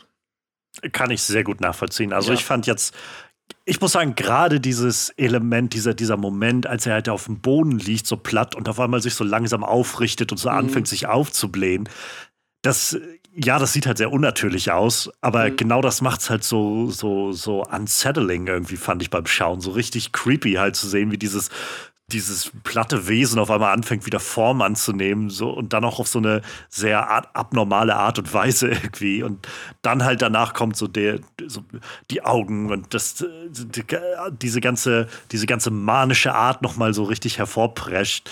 Äh, das, das macht halt super, super creepy. Also ah, sehr, sehr, sehr furchteinflößend ist halt handwerklich auch super gemacht, weil du hast am Anfang halt diesen Plattendoom, den zählen sie wahrscheinlich an Nylonfäden dann hoch und das ist eher so ein Marionettenspiel, hätte ich fast gesagt. Ähm, dann, wenn er sich eben bewegt und Richtung dieser Gasflasche geht, ist es Stop Motion und es ist wirklich super flüssig. Also heute würdest du das alles mit CGI machen, von der ersten mhm. bis zur letzten Sekunde. Und da haben sie einfach wirklich das genommen, was man für den Moment wirklich gebraucht hat. Ähm, so dieses Aufpumpen, was natürlich was sehr Cartooniges ist. Also heutzutage machen sie das gerne mal, wenn sie sich dann so selber in den Daumen blasen dass dann erst so mhm. die Hand ganz groß wird und dass der Rest des Körpers dann so, so nachploppt. Ähm, und man sieht das bei ihm dann so von den Füßen und die Schuhe klappen dann so ein bisschen nach vorne. Das ist das, der einzige Moment, wo es ein bisschen albern aussieht. Aber ansonsten ist das wirklich super fies und die Augen fallen dann so auf den Boden und kullern noch oh, so ein oh, bisschen. Ja. Das ist auch so. Oh, ja. Nee. Das hat irgendwie so viel, ja, äh, erstaunlich, erstaunlicherweise viel Grafisches einfach irgendwie. es gibt halt einen sehr ähnlichen Moment, gibt es halt vorher schon mal, ähm, wo Eddie äh, eben kurz in Toontown ist und da kurz ermittelt. Ähm, da steigt er ja zu Droopy in den äh, Fahrstuhl und der haut halt den Fahrstuhl auf volle Pulle und ähm, und Eddie wird so auf den Boden gedrückt, wie ein Cartoon. Also mhm. scheinbar scheint in Toontown dann eben auch Cartoon-Physik zu gelten. Und also so, so einen weniger creepigen Moment gibt es halt vorher schon mal. Ähm, oder auch später, wenn der auf der Straße aufkommt und das auch überlebt und so. Ja. Ähm, aber die sind halt weniger explizit und ähm, du akzeptierst das deswegen da noch mal stärker, weil ja drumherum alles bunt ja. ist. Ja. Ja, also ich meine, er, er fliegt halt aus dem Fenster oder stürzt dann dort runter, so mit diesem ganz mhm. klassischen, sein Hut bleibt erst noch hängen und er muss ihn dann noch greifen aus der Luft. Und genau. äh, baumelt dann noch an so einem Mast da rum, an, von dem Tweety Bird ihm dann runterschmeißt und so. Also da hat das noch so, wird das deutlich mehr abgefangen von diesem ja. Cartoon, ja, dieser Cartoon-Logik rundherum. Ähm, aber wo es gerade, also wo wir jetzt gerade schon so über diese, diese creeping Effekte gesprochen haben, ist, es lohnt sich, glaube ich, auch nochmal darauf hinzuweisen, jedenfalls ist das, was ich hier gerade von von Wikipedia, äh, Wikipedia lese, also weiß nicht, wie gut es jetzt stimmt, aber dass Roger Rabbit halt einer der äh, letzten Filme war, die halt komplett ohne Computeranimation ausgekommen mhm. sind. Also das, ähm, was da so reingesteckt wurde an, an Effekten und so, das ist schon, wie gesagt, gerade mit, mit Blick darauf, dass man heute sowas so easy, sag ich mal, mit CGI machen könnte. Also ich meine, an dem Zeitpunkt, wo wir das jetzt aufnehmen, ist äh, gerade dieser neue Space Jam-Film, nochmal Space Jam zu zitieren, aber dieser Space Jam Legacy oder so heißt der. Ich habe ihn nicht gesehen, aber der ist jetzt gerade seit weiß ich nicht, vier Wochen oder so draußen ähm, und ist ja im Prinzip ein reiner CGI-Film. Ähm, ja. Bis zu dem Punkt, wo sie halt die Looney Tunes selbst in CGI-Figuren machen, was im Vorfeld relativ viel Diskussion ausgelöst hat. Ähm, aber das jetzt so im Hinterkopf zu haben und dann Roger Rabbit zu gucken und dann zu sehen, was für Dinge dort dargestellt werden und dann noch zu wissen, dass es halt ohne Computeranimation ausgekommen, sondern alles Handzeichentrick oder halt mit praktischen Effekten irgendwie. Das ist schon, das ist schon echt beeindruckend. Da gibt es einen wunderbaren Ausdruck für, den dieser Film auch geprägt hat, und das ist Bump the Lamp. Ähm, es gibt diese legendäre Szene hinter der Bar in diesem Hinterzimmer, ähm, wo ähm, Roger und Eddie noch mit dieser Handschelle zusammengefasst ja. sind. Und Eddie will die, glaube ich, mit der äh, Säge äh, aufsägen. Und irgendwer kommt gegen die Lampe. Und wenn du dir das genau anguckst, die mussten wirklich den Schatten, der sich wirklich im Millisekundentakt ändert, jedes Mal auf Roger anpassen. Das war eine der teuersten Szenen des ganzen Filmes und sieht nach, also im ersten Moment wirkt das nicht so. Ja. Es ist aber super aufwendig. Und es ist so, ähm, es ist halt für, den, für den wirklich, also man hätte die Lampe auch einfach still stehen lassen können. Man hätte das nicht machen müssen. Ja. Aber man hat sich wirklich diesen Aufwand gemacht, diese Szene natürlich wirken zu lassen und die Figuren auch miteinander im Raum agieren zu lassen. Die haben natürlich mit der Luft geredet. Vielleicht war da ein Dummy, ich bin mir nicht mehr so hundertprozentig sicher. Aber da war natürlich kein animierter Hase in dem Moment, wo sie es gedreht mhm. haben. Aber es ist wirklich in, bis auf vielleicht also ein oder zwei Ausnahmen heutzutage, jederzeit glaubwürdig, dass da jemand ist, mit dem Eddie redet. Ich habe heute in so, in so CGI oder modernen Filmen, wo halt dann auch so CGI-Charaktere vorkommen, häufig das Gefühl, die spielen an den Charakteren vorbei. Mhm. Und dann ist mir das vollkommen egal, dass die beim Drehen irgendwo einen Tennisball mit Augen hinhalten, damit die Leute wenigstens ungefähr wissen, wo die Eyeline ist. Ähm, das wirkt manchmal wirklich so, als würden die aneinander vorbeispielen. Man kann es heute stärker korrigieren, ist schon klar. Aber es ist auch immer noch sehr, sehr schwierig. Und das ist denen damals einfach gelungen. Die Figuren sind alle irgendwie da. Es wirkt vielleicht ein bisschen träger. Und, es ist, ja. Und das halt, ob, also zusätzlich zu der ja, unterschiedlichen Physiologie, die diese Wesen mit mhm. sich bringen. Das ist ja auch so ein Element. Ich hatte das irgendwo mal in so einem Thread gelesen bei Twitter, wo ein, äh, ein Animator so darüber gesprochen hatte, dass äh, gerade diese Elemente, gerade dieses, diese kurze Sequenz, an der ähm, Bob Hoskins und halt Roger Rabbit aneinander gekettet sind mit, dem, mit der Handschelle, halt enorm schwierig gewesen sein muss zu, zu animieren, mhm. weil du die Größenverhältnisse auf einmal ganz anders berechnen musst, wenn diese Figuren ja. nebeneinander stehen und so und, und das auch beim Dreh ja irgendwie dann beachten musst und so. Und das, mhm. also es ist schon echt beeindruckend, was da, was da reingesteckt wurde.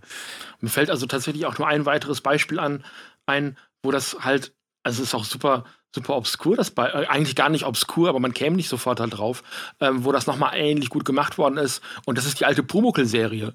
Weil da ist Pumuckl ja auch Stimmt. reingezeichnet worden. Stimmt. Und oft fliegen da, fliegen da so Dinge am Bindfaden durchs Bild, wie eigentlich Pumuckl hält.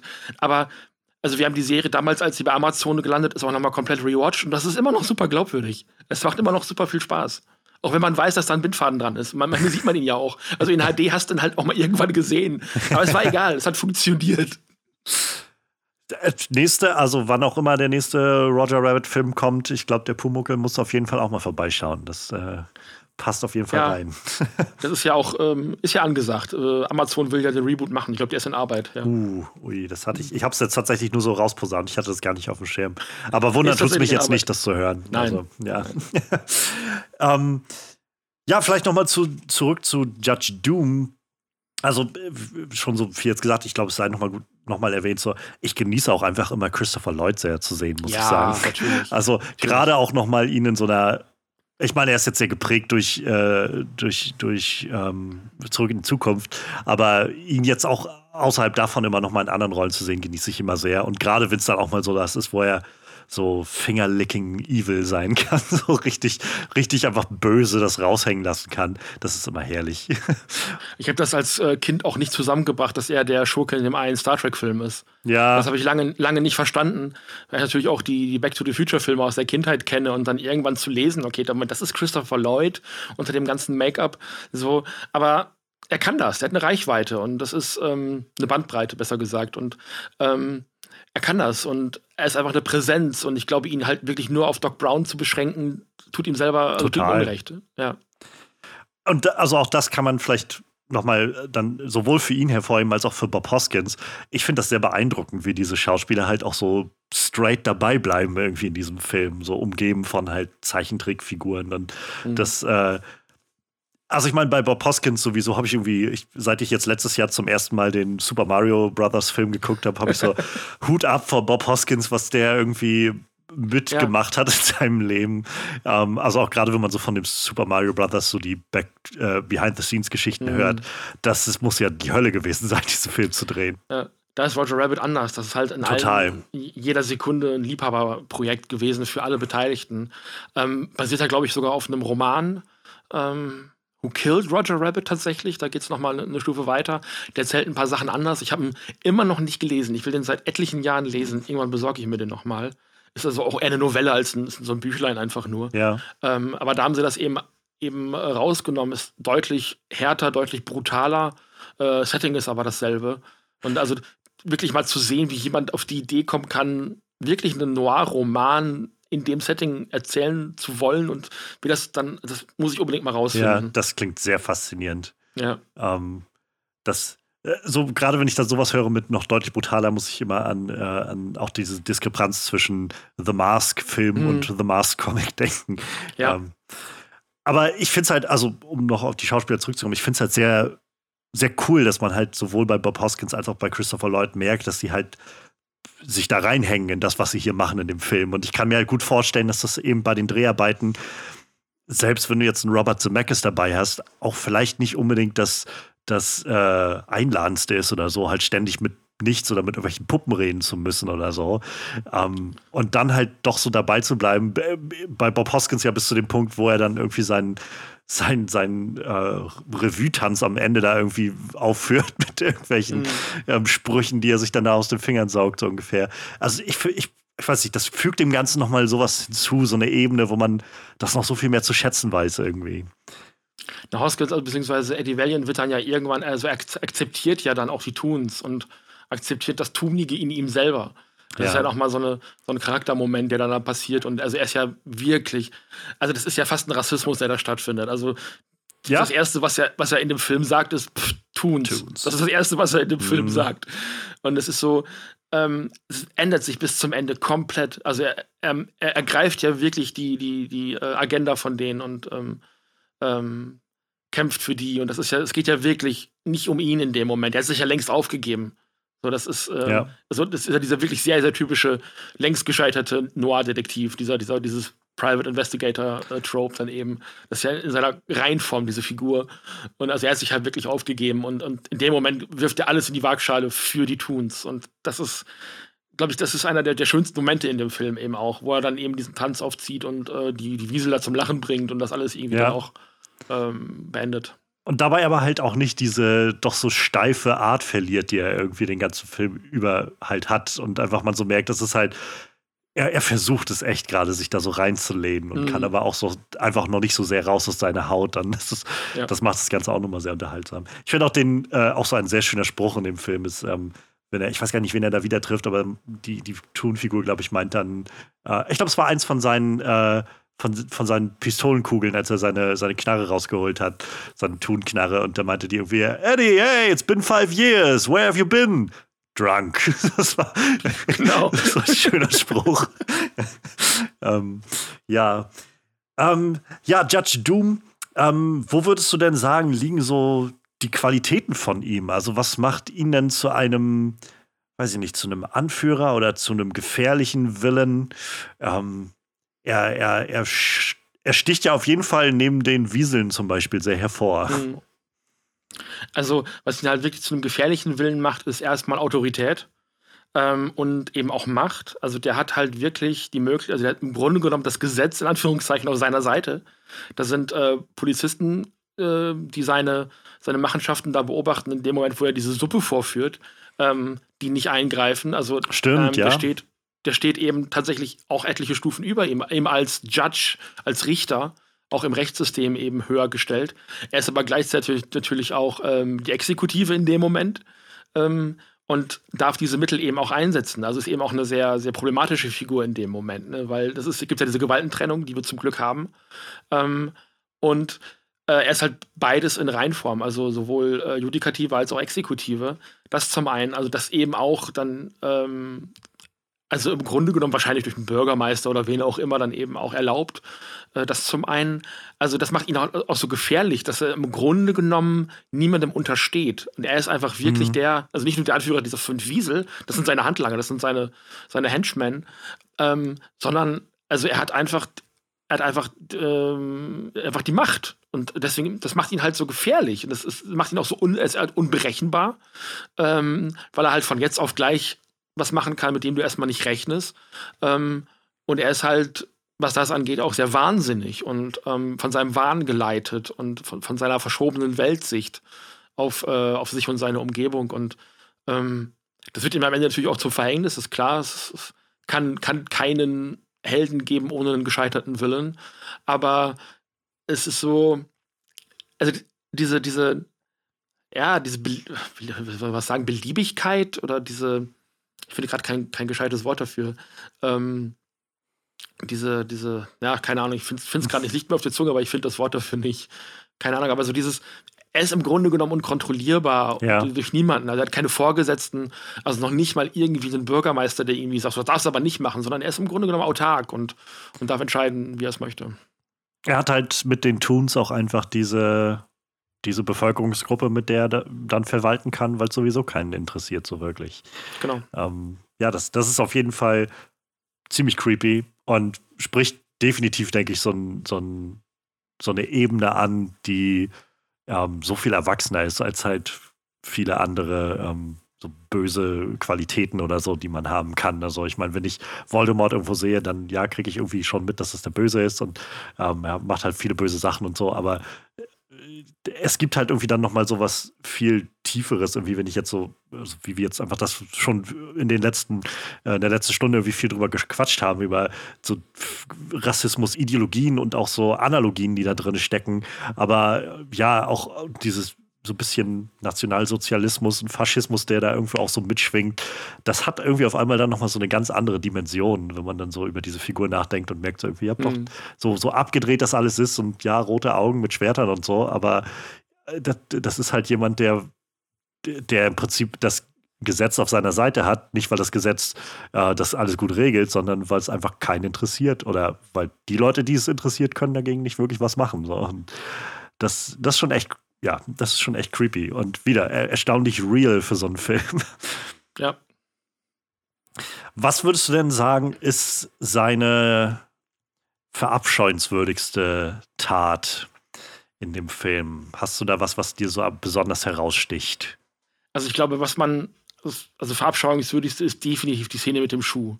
Ähm, also man, irgendwer kommt, glaube ich, einen Moment vorher an so eine Kiste und dann laufen da so ganz viele lebendige Schuhe raus. So Cartoons, also so Stöckelschuhe und mhm. dann noch so ein, so ein, paar Stiefel, die so im Stechschritt durch die Gegend laufen. Das ist eine sehr witzige Szene in dem Moment. Ähm, und die, die Polizisten, die da in, dem, in der Lagerhalle unterwegs sind und den Tatort untersuchen, ähm, buxieren diese Schuhe weitestgehend in die Kiste zurück. Und einer, es ist so ein Clownsschuh, glaube ich, so ein, so ein roter, ähm, mit, mit, so einer, so, mit so einem großen Fuß auch, ähm, der bleibt wohl zurück. Und um diese Suppe fortzuführen, schmeißt ähm, Judge Doom diesen Schuh halt eben vor Augen aller An äh, Anwesenden. Und also Eddie ist da und ähm, ein paar Polizisten ähm, in diese Suppe rein. Und also das, das sind ja, das ist, ist zwar nur ein paar Schuhe, aber es sind Cartoon-Schuhe und die haben, die gehören zwar irgendwie zu dem anderen Schuh dazu, aber die haben halt ein Bewusstsein und er bringt tatsächlich vor den Augen aller ähm, einen, einen, einen Tun um. Das muss in einem früheren Drehbuchentwurf ähm, wohl noch irgendwie ein Biber gewesen sein oder irgendwas anderes. Ähm, also deutlich lebendigeres Tier, ja. also wirklich ein Wesen. Ähm, man hat es dann aber eben auf, das, äh, auf den Schuh eben auch geändert, um so ein bisschen äh, das Rating nicht zu gefährden. Man wollte wohl ja. irgendwie dieses PG, äh, nicht PG-13, das gab es glaube ich damals noch nicht, aber dieses PG-Rating haben. Ähm, und ähm, das hätte man glaube ich damit nicht bekommen. Aber ich finde, wenn man wirklich drüber nachdenkt, ändert das nicht viel, dass es nur ein Schuh ist, aber es ist halt ein Tonschuh. Und ähm, man weiß ja zu dem Zeitpunkt schon, dass alle Toons ein Bewusstsein haben, dass das alles lebendige Wesen sind. Und das macht es mhm. für mich nicht weniger krass. Also, ich bin mir sicher, dass er zu deutlich mehr fähig ist. Ähm, und er erschießt später ja auch den einen Cartoon-Produzenten, ähm, den RK äh, Maroon heißt der, glaube ich, RK Maroon. Ähm, den erschießt er zwar irgendwann und er stirbt, aber das ist super abstrakt. Das, also die Figur hat man nicht wirklich gern, man hat kaum Bezug zu ja. ihr. Ähm, es ist eigentlich egal, der ist eine Funktionsfigur im Grunde genommen. Ähm, aber diese, diese, diese Schuhszene macht den unmenschlich in dem Moment und das ist wirklich krass. Gerade auch, weil dieser Schuh sich ja auch, also auch wenn es nur ein Schuh ist, aber er wird ja auch so dargestellt, am, also wenn er, wenn er an, auf Judge Doom zukommt, er, er schmiegt sich ja auch so an dessen mhm. Fuß mhm. und, und hat so was ganz Vertrautes irgendwie und, und ähm, das, das macht es halt so, es ist halt so ein bisschen so, als würde er gerade einen echt lieben Hund so packen und irgendwie in sein, sein Ende werfen. Und das, das ist schon echt ziemlich, ja, ziemlich unschön. Es ist eine super Szene, um ihn halt so zu etablieren als wirklich ja. fiesen, fiesen Villain. Und es, ja, es, es bleibt halt echt hängen. ähm, und wie gesagt, er hat halt nicht nur den RK Maroon auf dem Gewissen, der hat Eddies Bruder getötet, ja. der hat den äh, Acme Klavier getötet. auf den Kopf geworfen. Genau. Das, ist das sind alles so Dinge, das ist krass und krude, aber es, man sieht es A nicht. Und ähm, B ist es halt, also, haha, der ist halt durch ein Klavier auf den Kopf gestorben. Es ist halt am Ende des Tages trotzdem so ein bisschen lustig. Also, das, ja. es wird ja auch genauso inszeniert. Also, man, man sieht halt ähm, auch bei dem, ähm, bei dem Acme, man sieht halt den Tatort und man sieht halt, ähm, ich weiß nicht, ob es da der Safe ist, glaube ich, in dem Moment, ich glaube schon. Äh, und dann sieht man halt so diese, ähm, die Markierung von der Leiche. Und es ist halt super cartoonig. Es ist halt genau ja. diese, diese Masche und das ist schon echt. Es ist schwarzer Humor, aber es ist witzig. Und diese, diese Schuhszene ist super beängstigend.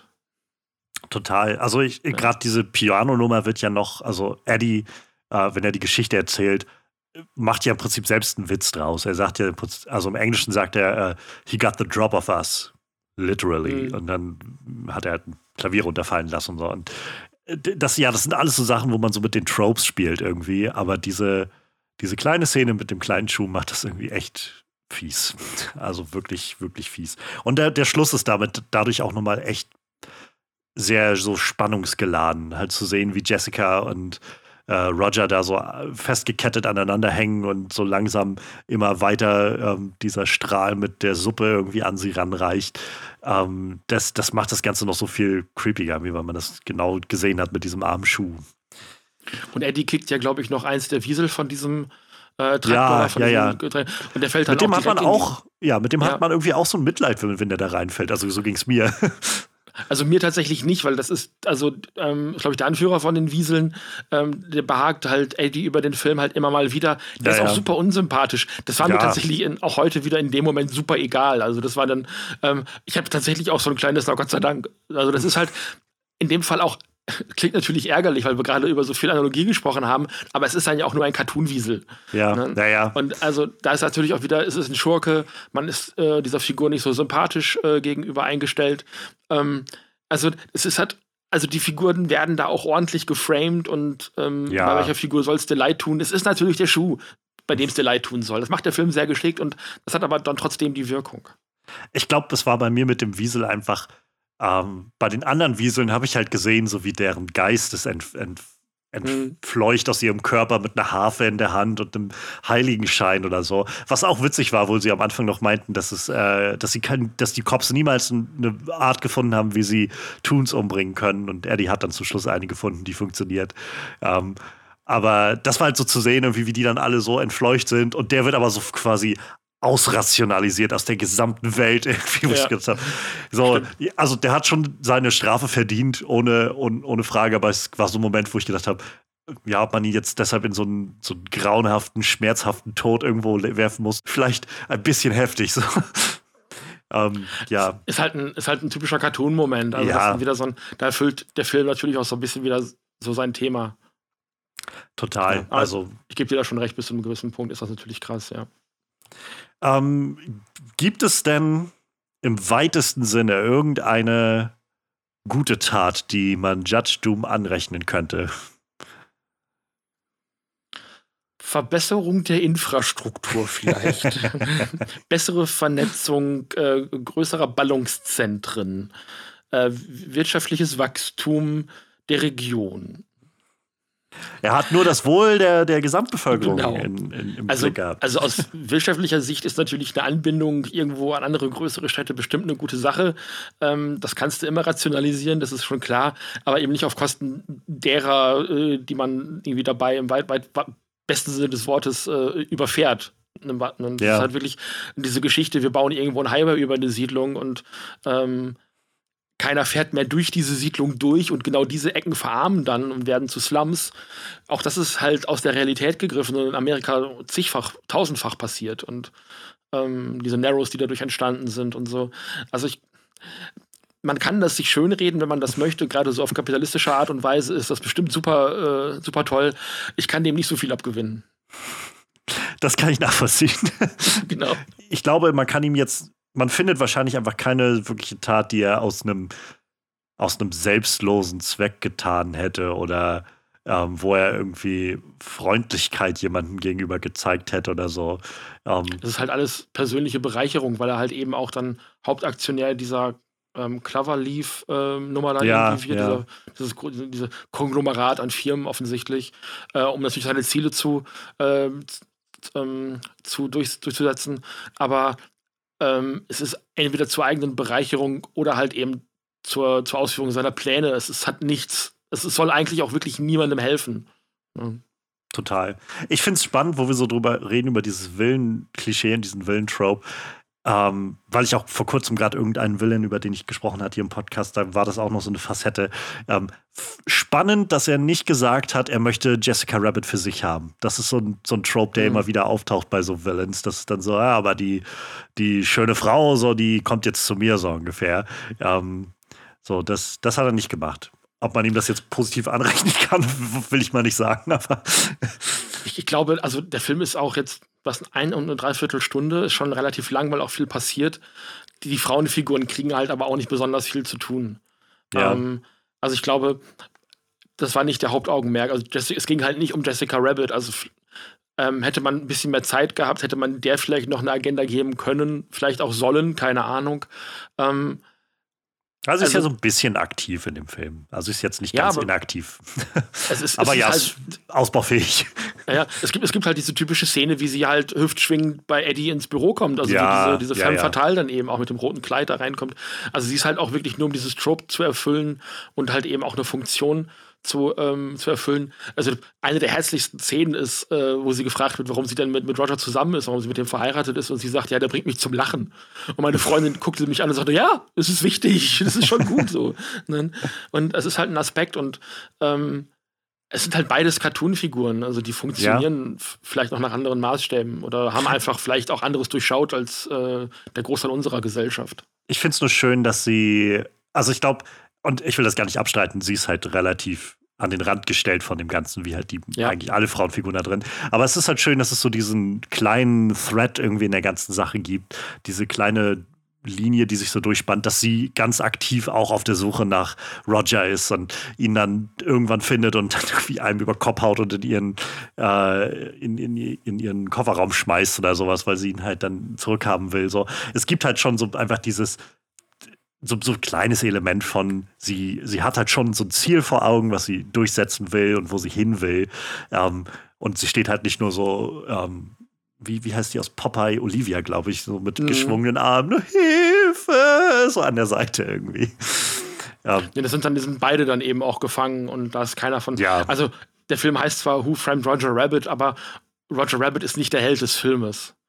Und ähm, es ist vielleicht ein bisschen, bisschen fehl, fehlleitend, weil ähm, Kinder, die diesen Film sehen, denken, oh, guck mal, ein lustiger ja, Hase mit einer Fliege ja. und einer lustigen Frisur. Das ist ja, der Osterhase ist da. So, ne? Es geht halt um Roger Rabbit, aber es ist kein Roger Rabbit-Film. Ja. Tja, also keine wirklich äh, positive Tat, die wir ihm zuschreiben können. Ja, du hast jetzt schon angesprochen, beziehungsweise bestätigt gehabt, Amazon plant den Reboot ähm, Roger Rabbit in irgendeiner Form. Ich meine, das wird interessant, wie sie das umsetzen wollen in der heutigen Welt, in das der, glaube ich. Das hast du, glaube ich, falsch verstanden. äh, Amazon macht den Pumuckl-Reboot. Ach so, ach so, den Pumuckl-Reboot. Ah. Ja, ne, dann. Weil, äh, also die, die Reboot-Geschichte von Roger Rabbit ist tatsächlich sehr bewegt. Man hat das immer wieder versucht und ist immer wieder gescheitert. Und ich glaube, also da sind sie, glaube ich, von weg. Also man, man lässt das. Es gab noch ähm, zwei Cartoons in den 90ern, die liefen vor irgendwelchen anderen Disney-Filmen. Ähm, und dann hat man versucht, ein Sequel zu drehen und ist damit tatsächlich nicht vorangekommen und ah. hat das ganze ah. Projekt dann irgendwann begraben. Also ähm, ist eine interessante Geschichte. Gibt einen schönen Podcast, ähm, Best Movies Never Made. Ähm, da gibt es auch eine Folge zum zweiten Roger Rabbit. Darf man sich dann gerne mal angucken, äh, anhören, besser gesagt. Ähm, also die kümmern sich immer um nicht realisierte mhm. oder in der Produktion stecken gebliebene Filme. Und da gibt es eben auch eine schöne Episode zu Roger Rabbit 2. Und äh, nee, es ist tatsächlich nichts geworden. Und ähm, ich bin der Meinung, das ist auch gut so. Also das hätte man nicht noch weiter ausfahren müssen. Ja. Das ist ein sehr sehr schöner und auch kulturell, popkulturell wichtiger Film, der halt eben auch dadurch besonders ist, dass man das nur einmal gemacht hat, zumindest von äh, Zemeckis und Spielberg Seite aus und immer ja. von Disneys Seite in dem Moment. Ähm, also Space Jam ist natürlich das nächste Beispiel. Es gibt noch äh, Looney Tunes Back in Action mit Brandon Fraser und es gibt noch zwei, drei andere ähm, Rocky und Bullwinkle-Filme ähm, ja. den sie auch noch mal versucht haben, der nicht so gut funktioniert hat. Also man hat das schon noch mal versucht, wird auch immer mal wieder versucht, Cartoonfiguren in die Realität zu holen. Es gibt, glaube ich, jetzt demnächst äh, auch von Disney eine, äh, eine äh, Chip und Chap Ritter des Rechts Realverfilmung, die sie irgendwie uh. versuchen. Das wird auch ziemlich wirr. Ich kann mir das nicht gut vorstellen. Also das, das Thema ist nicht vom Tisch, aber natürlich mit anderen Vorzeichen, ja. Ähm, ja, ja. CGI und so. Das ist auch leichter zu realisieren. Aber und vor allem wird es auch, glaube ich, mittlerweile schwer. Also man wird, glaube ich, ich meine, man soll nie, nie sagen, aber ich, es wird schon sehr schwer, diese ganzen Player noch mal alle an einen Tisch zu bekommen, dass die halt sich tatsächlich dann noch mal austauschen und sich gegenseitig gestatten, ihre IPs irgendwie in anderen Filmen zu zeigen. Ich äh, jedenfalls nach aktueller Lage stelle ich mir doch, das, das doch sehr, sehr schwer vor, ähm, wenn man so guckt, wie gerade IPs immer mehr an Wert gewinnen und Studios das so an sich klammern, sobald sie können irgendwie. Ähm, ja. Aber unabhängig davon, wenn wir mal rein hypothetisch davon ausgehen, wir könnten machen, was wir wollen, ähm, gäbe es Geschichten um Judge Doom, die du gerne noch sehen würdest, Facetten von Judge Doom, die du gerne noch kennenlernen würdest? Oder ihm einfach noch mal bei zugucken würdest, wie er, wie er ein paar Schuhe in den Pott wirft oder so.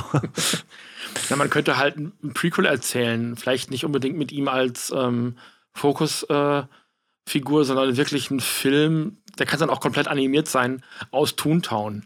Das fände ich nochmal spannend, dass man diese Welt nochmal so ein ja. bisschen beleuchtet. Ähm, weil man sieht diese Welt nur sehr kurz und es ist dann auch irgendwann nur eine Stadt.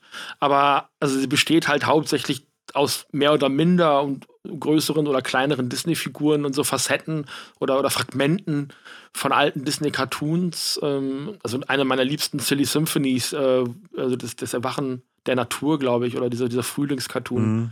ähm, ist halt dann auch in dieser, in dieser großen Einstellung im Hintergrund zu sehen, wie die Bäume und Blumen tanzen und so. Ähm, da sieht man da, aber man weiß sonst eigentlich überhaupt nichts über Toontown. Das ist halt, also Toontown selber findet in diesem Film witzigerweise so gut wie gar ja. nicht statt. Das ist eine Welt, die würde ich sehr, sehr gerne kennenlernen. Und da kann dann natürlich auch Judge Doom in seiner Funktion als ähm, äh, Richter über die Toons nochmal als äh, Schurke wirken. Das fände ich, das ich tatsächlich sehr spannend. Das ist ein Aspekt, der hat mir in diesem Film wirklich gefehl gefehlt. Es ist eine sehr straighte Murder-Mystery-Geschichte in Hollywood. Und da hätte man es wäre wahrscheinlich schweineteuer gewesen, noch mehr von mhm. Toontown zu zeigen, gerade in Kombination mit den realen Personen. Aber ähm, gerne einen komplett animierten, auch 2D-animierten, bitte handanimiert, auch wenn es sehr viel oh Arbeit ja. ist. Oh ja. Ähm, es ist ein Träumchen, was da vielleicht gerade so ein bisschen in mir keimt, ja. Vielleicht wäre sowas ganz gut als so eine, so eine Serie, so eine Miniserie oder so. Also da, da, für die nimmt man jedenfalls heutzutage ja scheinbar immer noch gerne die, hm. den Stift in die Hand in gewisser Art und Weise. ähm, aber wenn, ja. also ich würde mich auch sehr freuen, mal wieder auf der großen Leinwand im Kino mal so einen schönen 2D-animierten Film zu sehen. Mhm. Ähm, das, das ist schon echt lange her, dass ich das gesehen habe, das letzte Mal, glaube ich. Ähm, aber ja, also ich muss sagen, dass gerade dieses Element von Toontown war mir, als ich den Film, glaube ich, letztes Jahr das erste Mal seit wirklich vielen Jahren sah, auch sowas, wo ich gedacht habe, warum ist eigentlich so wenig Zeit in Toontown? Das, das irgendwie mhm. so, wäre das nicht viel Potenzial gewesen, hier nochmal irgendwie was richtig Cooles zu machen und dann ist das so ein kleiner Trip von fünf Minuten oder so. Ja. Ähm, da könnte man, glaube ich, auf jeden Fall noch was, was Cooles draus machen. Ähm, ist dann die Frage, würde man das dann nochmal als so einen Noir-Film ansetzen oder sich nochmal ein anderes Genre dafür raussuchen wollen? Also der Film hat ja auch starke Comedy-Elemente. Ähm, und man könnte das, man hat das ja versucht mit der Roger Rabbit TV-Serie. Und die gibt's ja so ein bisschen. Es gibt ja die Bonkers TV-Serie. Ah. Ähm, Genau. Und das hat tatsächlich direkt damit zu tun. Das ist aus Roger Rabbit mehr oder weniger entstanden. Ähm, ist aber also auch jetzt in der Rückbetrachtung, ich habe das nochmal versucht vor einer Zeit, es ist einfach wirklich keine gute Serie und es ist ganz, ganz furchtbare Propaganda. Es ist nicht so besonders hübsch. ähm, und da ist, da ist Bonkers, der ja eben auch ein Tun ist, eben auch äh, Polizist und es gibt also sehr viele Elemente, die man ähm, direkt aus äh, Roger Rabbit eben auch in die Serie übernommen hat und so. Ähm, also ein bisschen hat man das versucht. Man müsste aber halt irgendwie ein Problem generieren. Und ich glaube, dass das Problem, was man in Bonkers generiert hat, ähm, hat nicht so richtig dafür getaugt.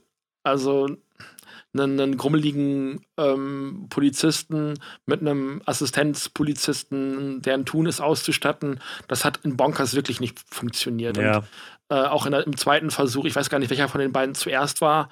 Erst hat man also eine der Iterationen von Bonkers hat er, glaube ich, eine junge Polizistin an seiner Seite, mit der er unterwegs ist.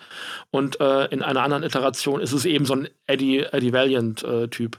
Äh, ähm, so ein dicker, versoffener, versiffter Typ, ähm, der einfach keinen Bock mehr auf seinen Job hat.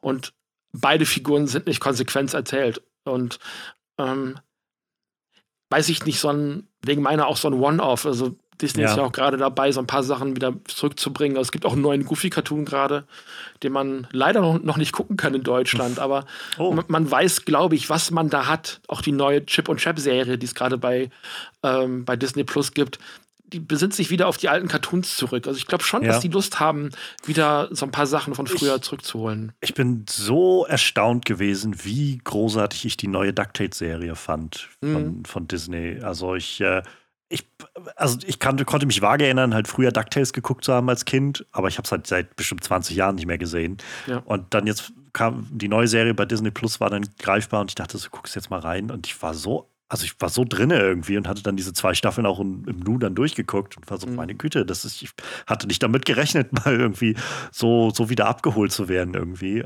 Und, und halt nicht so auf so eine, ähm, so mega nostalgische Art oder so, sondern einfach, weil man schon merkt, so, ja, wir wissen, wo die, unsere Wurzeln, dieses Abenteuer irgendwo, wo das vergraben liegt, aber wir versuchen euch jetzt nicht nur dabei, mit, damit bei Stange zu halten, sondern wir haben auch schon irgendwie was Eigenes, was wir so erzählen wollen damit. Ähm, sowas, also in der Art, wenn sie sowas vielleicht nochmal auflegen, warum nicht? Man muss halt, also das, da, wo es immer am besten funktioniert, ist, wenn man Leute findet, ähm, die früher selber Fans davon gewesen sind. Die ja. wissen, wo die Stärken eines Franchises liegen. Und das ist bei DuckTales ja nicht anders gewesen. Da hat man wirklich Leute gefunden, die Herz, ein Herz für dieses Universum hatten, die halt nicht nur die Serie gesehen haben, die auch die Comics gelesen haben, also die Karl Barks Comics zum Beispiel ähm, gelesen haben, äh, Elemente daraus nehmen wollten. Ähm, also DuckTales, die neue DuckTales-Serie ist ja eigentlich viel stärker eine Verfilmung der alten Karl Barks Comics als dieser Serie, mhm. die es mal gegeben hat. Auch wenn natürlich Elemente aus der Serie drin sind. Und genauso müsste man halt jemanden finden, ähm, der oder die entweder mit ähm, Roger Rabbit aufgewachsen ist oder eine ungefähre Ahnung heutzutage vor allem noch hat äh, von alten Cartoons. Und da wird es dann, glaube ich, auch schon wieder schwierig, ja. weil Roger Rabbit ja selber so eine nostalgische Nummer ist und ganz viel auch nicht nur damit abschließt, sondern das auch so ein bisschen, also dem Ganzen so ein bisschen Reminiszenz eben auch gibt und das auch feiert und, und ähm, nach vorne stellt. Und es ist also, es wäre dann so der, die, die, die Retro-Retro. Ich weiß gar nicht, wie man das anders ja. sagen soll. Ich, ich könnte mir tatsächlich, also ich, ich finde den Gedanken gerade sehr reizvoll. Ähm, vielleicht, wenn man das jetzt in, in so einer Toontown, so eine Toontown-Geschichte da ansiedelt und das tatsächlich auch mit diesem diesem verneigenden Blick irgendwie auf die Animationsvergangenheit wieder inszeniert.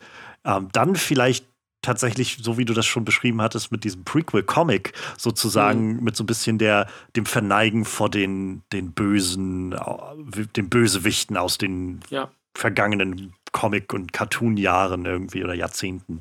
Sowas in der Art. Das wäre, das könnte ich mir echt ziemlich gut vorstellen, dann für so eine auch irgendwie um Judge Doom ausgerichtete Serie oder Film oder so. Und Villains, auch gerade im Comic-Bereich, üben ja auch eine, eine, große Faszination auf die Lesenden aus. Also das, es gibt ja, weiß ich nicht, schon seit Jahrzehnten eigene Joker-Comics und ja. ähm, also das ist ja auch eine, eine Facette von Superhelden-Comics zum Beispiel, dass eben auch die, die äh, Schurken dieser, dieser Superhelden dann ihre eigene Backstory ja. bekommen oder nochmal äh, ihre eigene Heldengeschichte. Harley Quinn ist das beste Beispiel, die ist halt wirklich von der Helferin vom Joker zu einer komplett eigenen Figur geschafft hat, obwohl sie eine eigentliche Schurkin ist und ähm, meiner Meinung nach eine der stärksten Comicfiguren im Moment überhaupt ist. Und das ist, man müsste es einfach schaffen, also ich bin nicht die richtige Person dafür. Ich kann das wahrscheinlich auch nicht vernünftig ausformulieren. Man müsste es schaffen, Judge Doom irgendwie einen, ähm, einen Bezugspunkt zu finden in unsere heutige Zeit. Ja. Das ist eine Karikatur und das ist schwierig. Und ich glaube, ich glaube, da gibt es andere Möglichkeiten und vielleicht ist die beste Möglichkeit, eine neue Figur zu erfinden. Ja. Ähm, ja. Tricky wäre es auf jeden Fall, ähm, mhm. das, das umzusetzen. Ähm, ich glaube, also wir kommen hier sowieso zu keinem Schluss, zu, schon zu gar keinem, zu dem Disney sagen würde, jupp, äh, das kaufen wir jetzt mal.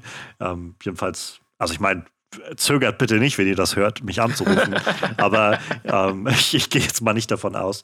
Ähm, so, ich muss sagen, was, was, also ich glaube, unsere aktuelle Zeit ist so mein Gefühl, wir hatten von das so ganz kurz gestriffen, so mit diesem, diese, diese grundbösen Villains sind heutzutage irgendwie so ein bisschen verpönt, ist, glaube ich, so mhm. mein Eindruck.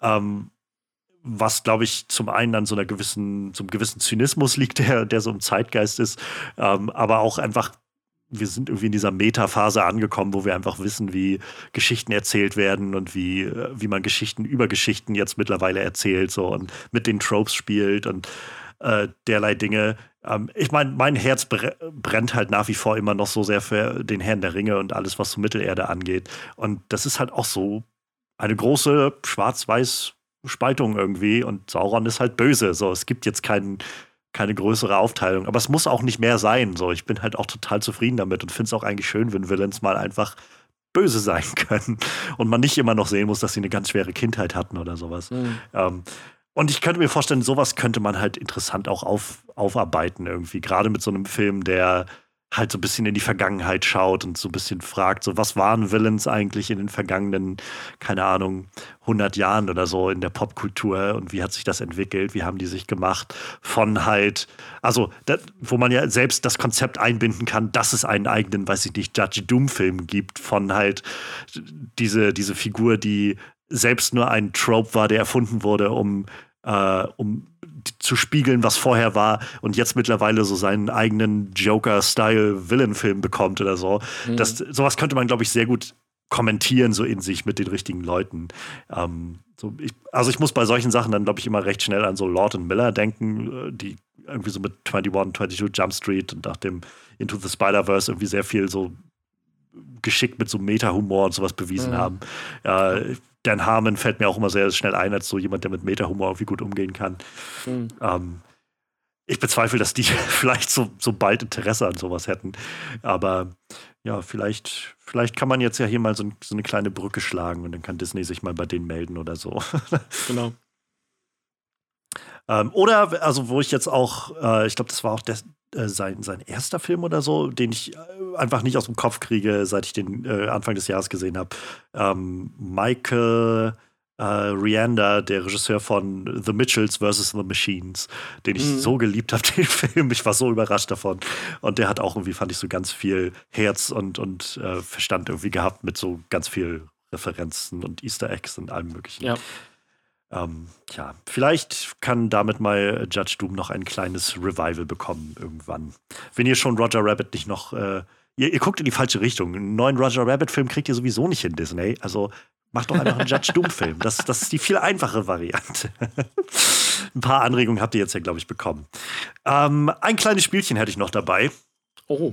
Und zwar habe ich hier mein kleines äh, vertrautes Gläschen mit äh, ein paar Zettelchen drin. Und auf jedem dieser Zettel steht der Name eines, äh, ja, eines berüchtigten und äh, ja, ikonischen Filmvillains. Und ich würde davon jetzt viermal so rauspicken und dir so okay. Stück für Stück präsentieren. Und du könntest mir dann einfach mal sagen, ob du meinst, äh, Judge Doom hätte eine Chance gegen diesen Villain. Und das Szenario mhm. ist dabei völlig dir selbst überlassen. Es geht hier, wenn du sagst, die sollen im Faustkampf gegenübereinander stehen, äh, gegenüberstehen, dann gerne das, aber du kannst dir alles ausdenken, was du willst. Okay. Und als erstes habe ich jetzt hier mal rausgezogen, oh, das ist ein schönes, äh, ein, ein schönes Pairing, was erstaunlicherweise auch ein Villain ist, der, glaube ich, so abgrundtief böse ist, wie er nur böse sein kann. Und zwar ist es Anton Chigurh aus No Country for Old Men. Oh Gott, oh Gott. oi, oi, oi, oi. Okay. Oi, oi, oi. Ähm. Oi, oi, oi, oi. Das ist eine harte Nuss. Ähm, okay. Also im Film wird zwar gesagt, dass die Suppe den Menschen nicht gefährlich werden kann, aber die ist bestimmt auch nicht besonders gesundheitsförderlich und vielleicht auch nicht unbedingt gut genießbar. Vielleicht könnte er einfach seine Milch vergiften. das wäre Aceton, eine Option. Benzol oder sowas hieß es, glaube ich, ja, ist in der Suppe. Terpentin, Farbverdünner ist es, glaube ja. ich. Ähm, also einnehmen sollte man das vielleicht nicht. Und er trinkt doch, glaube ich, gerne Milch. Irgendwas war da doch, ne? Hm, ja, ja, ja, ja. Ja, genau. Ja, also, also im Grunde genommen ihn langsam vergiften und gar nicht so auf direkte Konfrontation gehen. Ich glaube, also ich meine, den großen Vorteil, den Judge Doom hat, ist, dass er als Toon ja sowieso erstmal relativ ja. schwer auszunocken ist. Also selbst wenn, wenn Anton Chigurh da vor ihm steht und ihm äh, mit seinem mit seinem seltsamen Grinsen so eine von seinen mhm. Luftbolzen da irgendwie verpasst, von seinem Bolzenschussgerät. Ähm, da wird wird das wahrscheinlich Judge Doom jetzt auch nicht allzu viel anhaben, beziehungsweise ja. früher oder später wird er wieder stehen. Aber, aber ich also zumindest kurzzeitig könnte er ihn ausschalten oder zumindest erstmal stoppen. Also ich glaube schon, dass das ein, ein, guter Gegner für ihn ist. Der ist halt ähnlich gnadenlos und ähnlich, also zielgerichtet. Äh, ja. tun sich da, glaube ich, nicht so besonders viel. Okay. Vorteil aber, glaube ich, den, den Judge Doom noch hat, ist, er hat die Wiesel. Und ich bezweifle ja. sehr stark, dass Anton Sugar anfängt, wie äh, Eddie Valiant irgendwie eine Tanznummer hinzulegen, und damit die Wiesels sich totlachen. Ja, auf dem nächsten Zettel steht äh, wieder eine ziemliche Inkarnation des Bösen, ähm, wieder sehr passend irgendwie. Und zwar niemand Geringeres als äh, Michael Myers. Äh, ich, ich würde sagen, die, die Original aus dem Original Halloween-Inkarnation, ja. nicht die mit dem Droidenfluch und was es da nachher noch alles gab. Ich habe ich hab sehr wenig Halloween-Filme gesehen, aber die Figur kenne ich natürlich. Und ich habe, glaube ich, auch tatsächlich den mit dem Druidenfluch gesehen. oh Gott. Ähm, ja, äh, lass mich mal überlegen. Ähm, ja, also eine, eine hervorstechende Eigenschaft von, von Michael Myers ist natürlich, dass er sehr langsam läuft. Und ähm, vielleicht muss er zwischendurch mal die Bahn nehmen und äh, der Sturm hat die Bahn gekauft und demontiert sie und äh, er kommt nicht an sein Ziel. So. Vielleicht kann er dann wie, wie Eddie sich einfach so hinten an die Straßenbahn so ranhängen. Ja, vielleicht, auch das, vielleicht macht er das auch. Aber ähm, wie gesagt, es gibt ja keine, keine Straßenbahn mehr. Das heißt, ja. äh, also Michael, er könnte einfach weglaufen. Ich bin jetzt aber mal ganz pragmatisch und ganz bodenständig. Also einfach dann weglaufen ist ja auch total legitim. So. Es ist so krass, Michael Myers würde so gut in, in diese Cartoon-Welt irgendwie passen, als dieser Schon, Typ, der ja. einfach immer wieder aufsteht und immer wieder aufsteht. Ja, ja.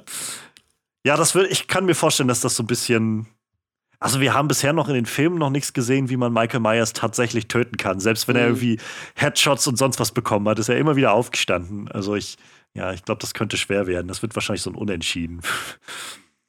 äh, auf dem nächsten Zettel hier, jetzt gehen wir ähm, mal ein bisschen weiter weg. Wir reisen in die, in die Sowjetunion, ähm, mhm. beziehungsweise wahrscheinlich zur Zeit der Figur noch ins Russische Reich. Es ist die Hexe Baba Yaga. Uh, okay. Ähm, ja, also das Haus der Baba Yaga, das ist ja dieses Haus mit dem einen äh, Hühnerbein, glaube ich. Es ist ein Hühnerbein.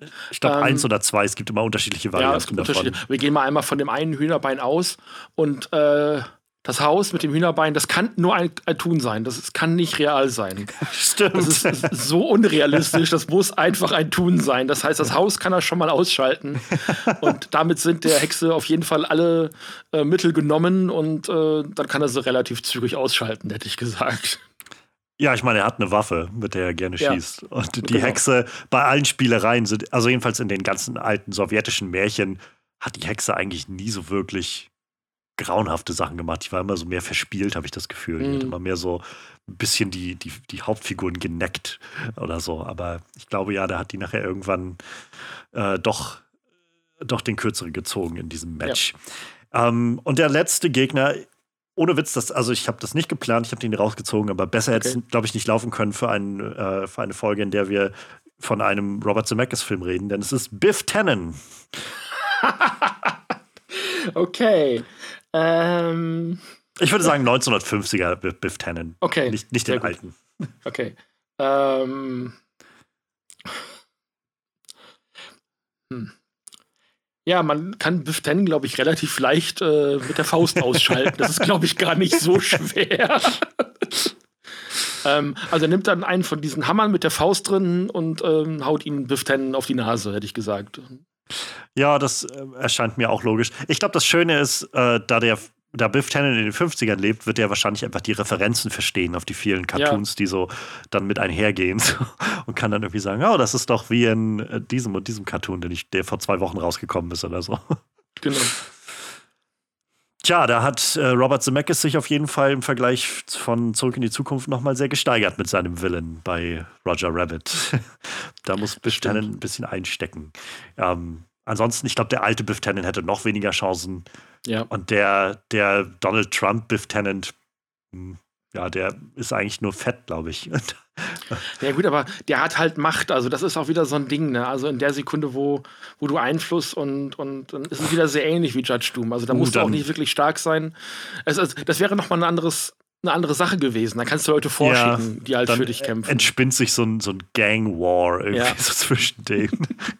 In den 80ern, als, äh, als Judge Doom seine, seine Wiesel gegen Biff Tennants äh, Gefolgschaft geschickt hat. Auf jeden Fall, ja. Ach, schön.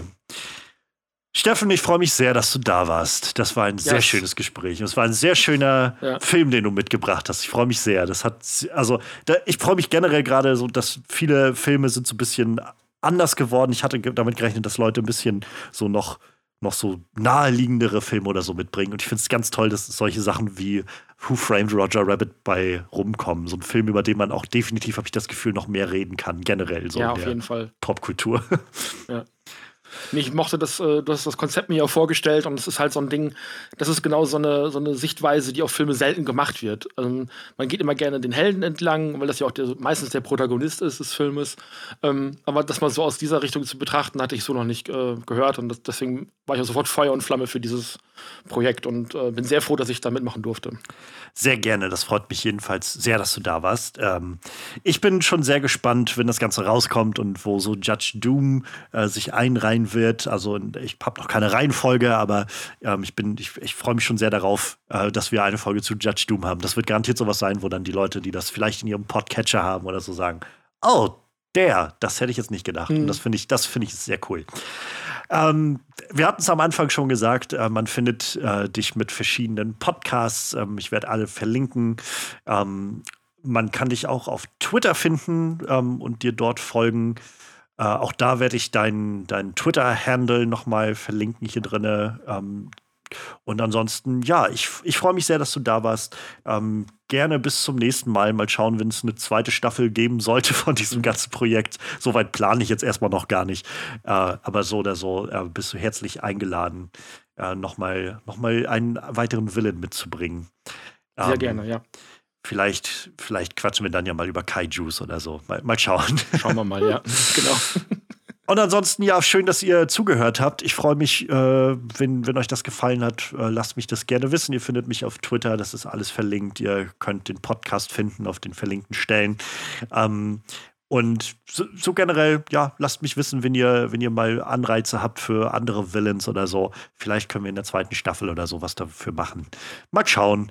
Ich freue mich erstmal, dass ihr da wart. Ähm, und gerne bis zum nächsten Mal, wenn wir wieder einmal einen Villain abklopfen auf den MVP-Status, den Most Villainous Player, äh, zu dem ja, Judge Doom, finde ich, auf jeden Fall sich einreihen kann. Bis dahin, macht's gut und wir hören uns. Tschüss. Ihr findet den MVP Most Villainous Player Podcast auf den gängigen Podcast-Plattformen und schaut für regelmäßige Updates, Umfragen oder falls ihr Fragen und Anregungen haben solltet, vorbei auf den Social-Media-Kanälen at MVP-Pod auf Twitter, Instagram oder Kofi, falls ihr eine kleine Spende in den Klingelbeutel werfen wollt. Oder schreibt mir ganz einfach eine Mail an mostvillainouspod at gmail.com.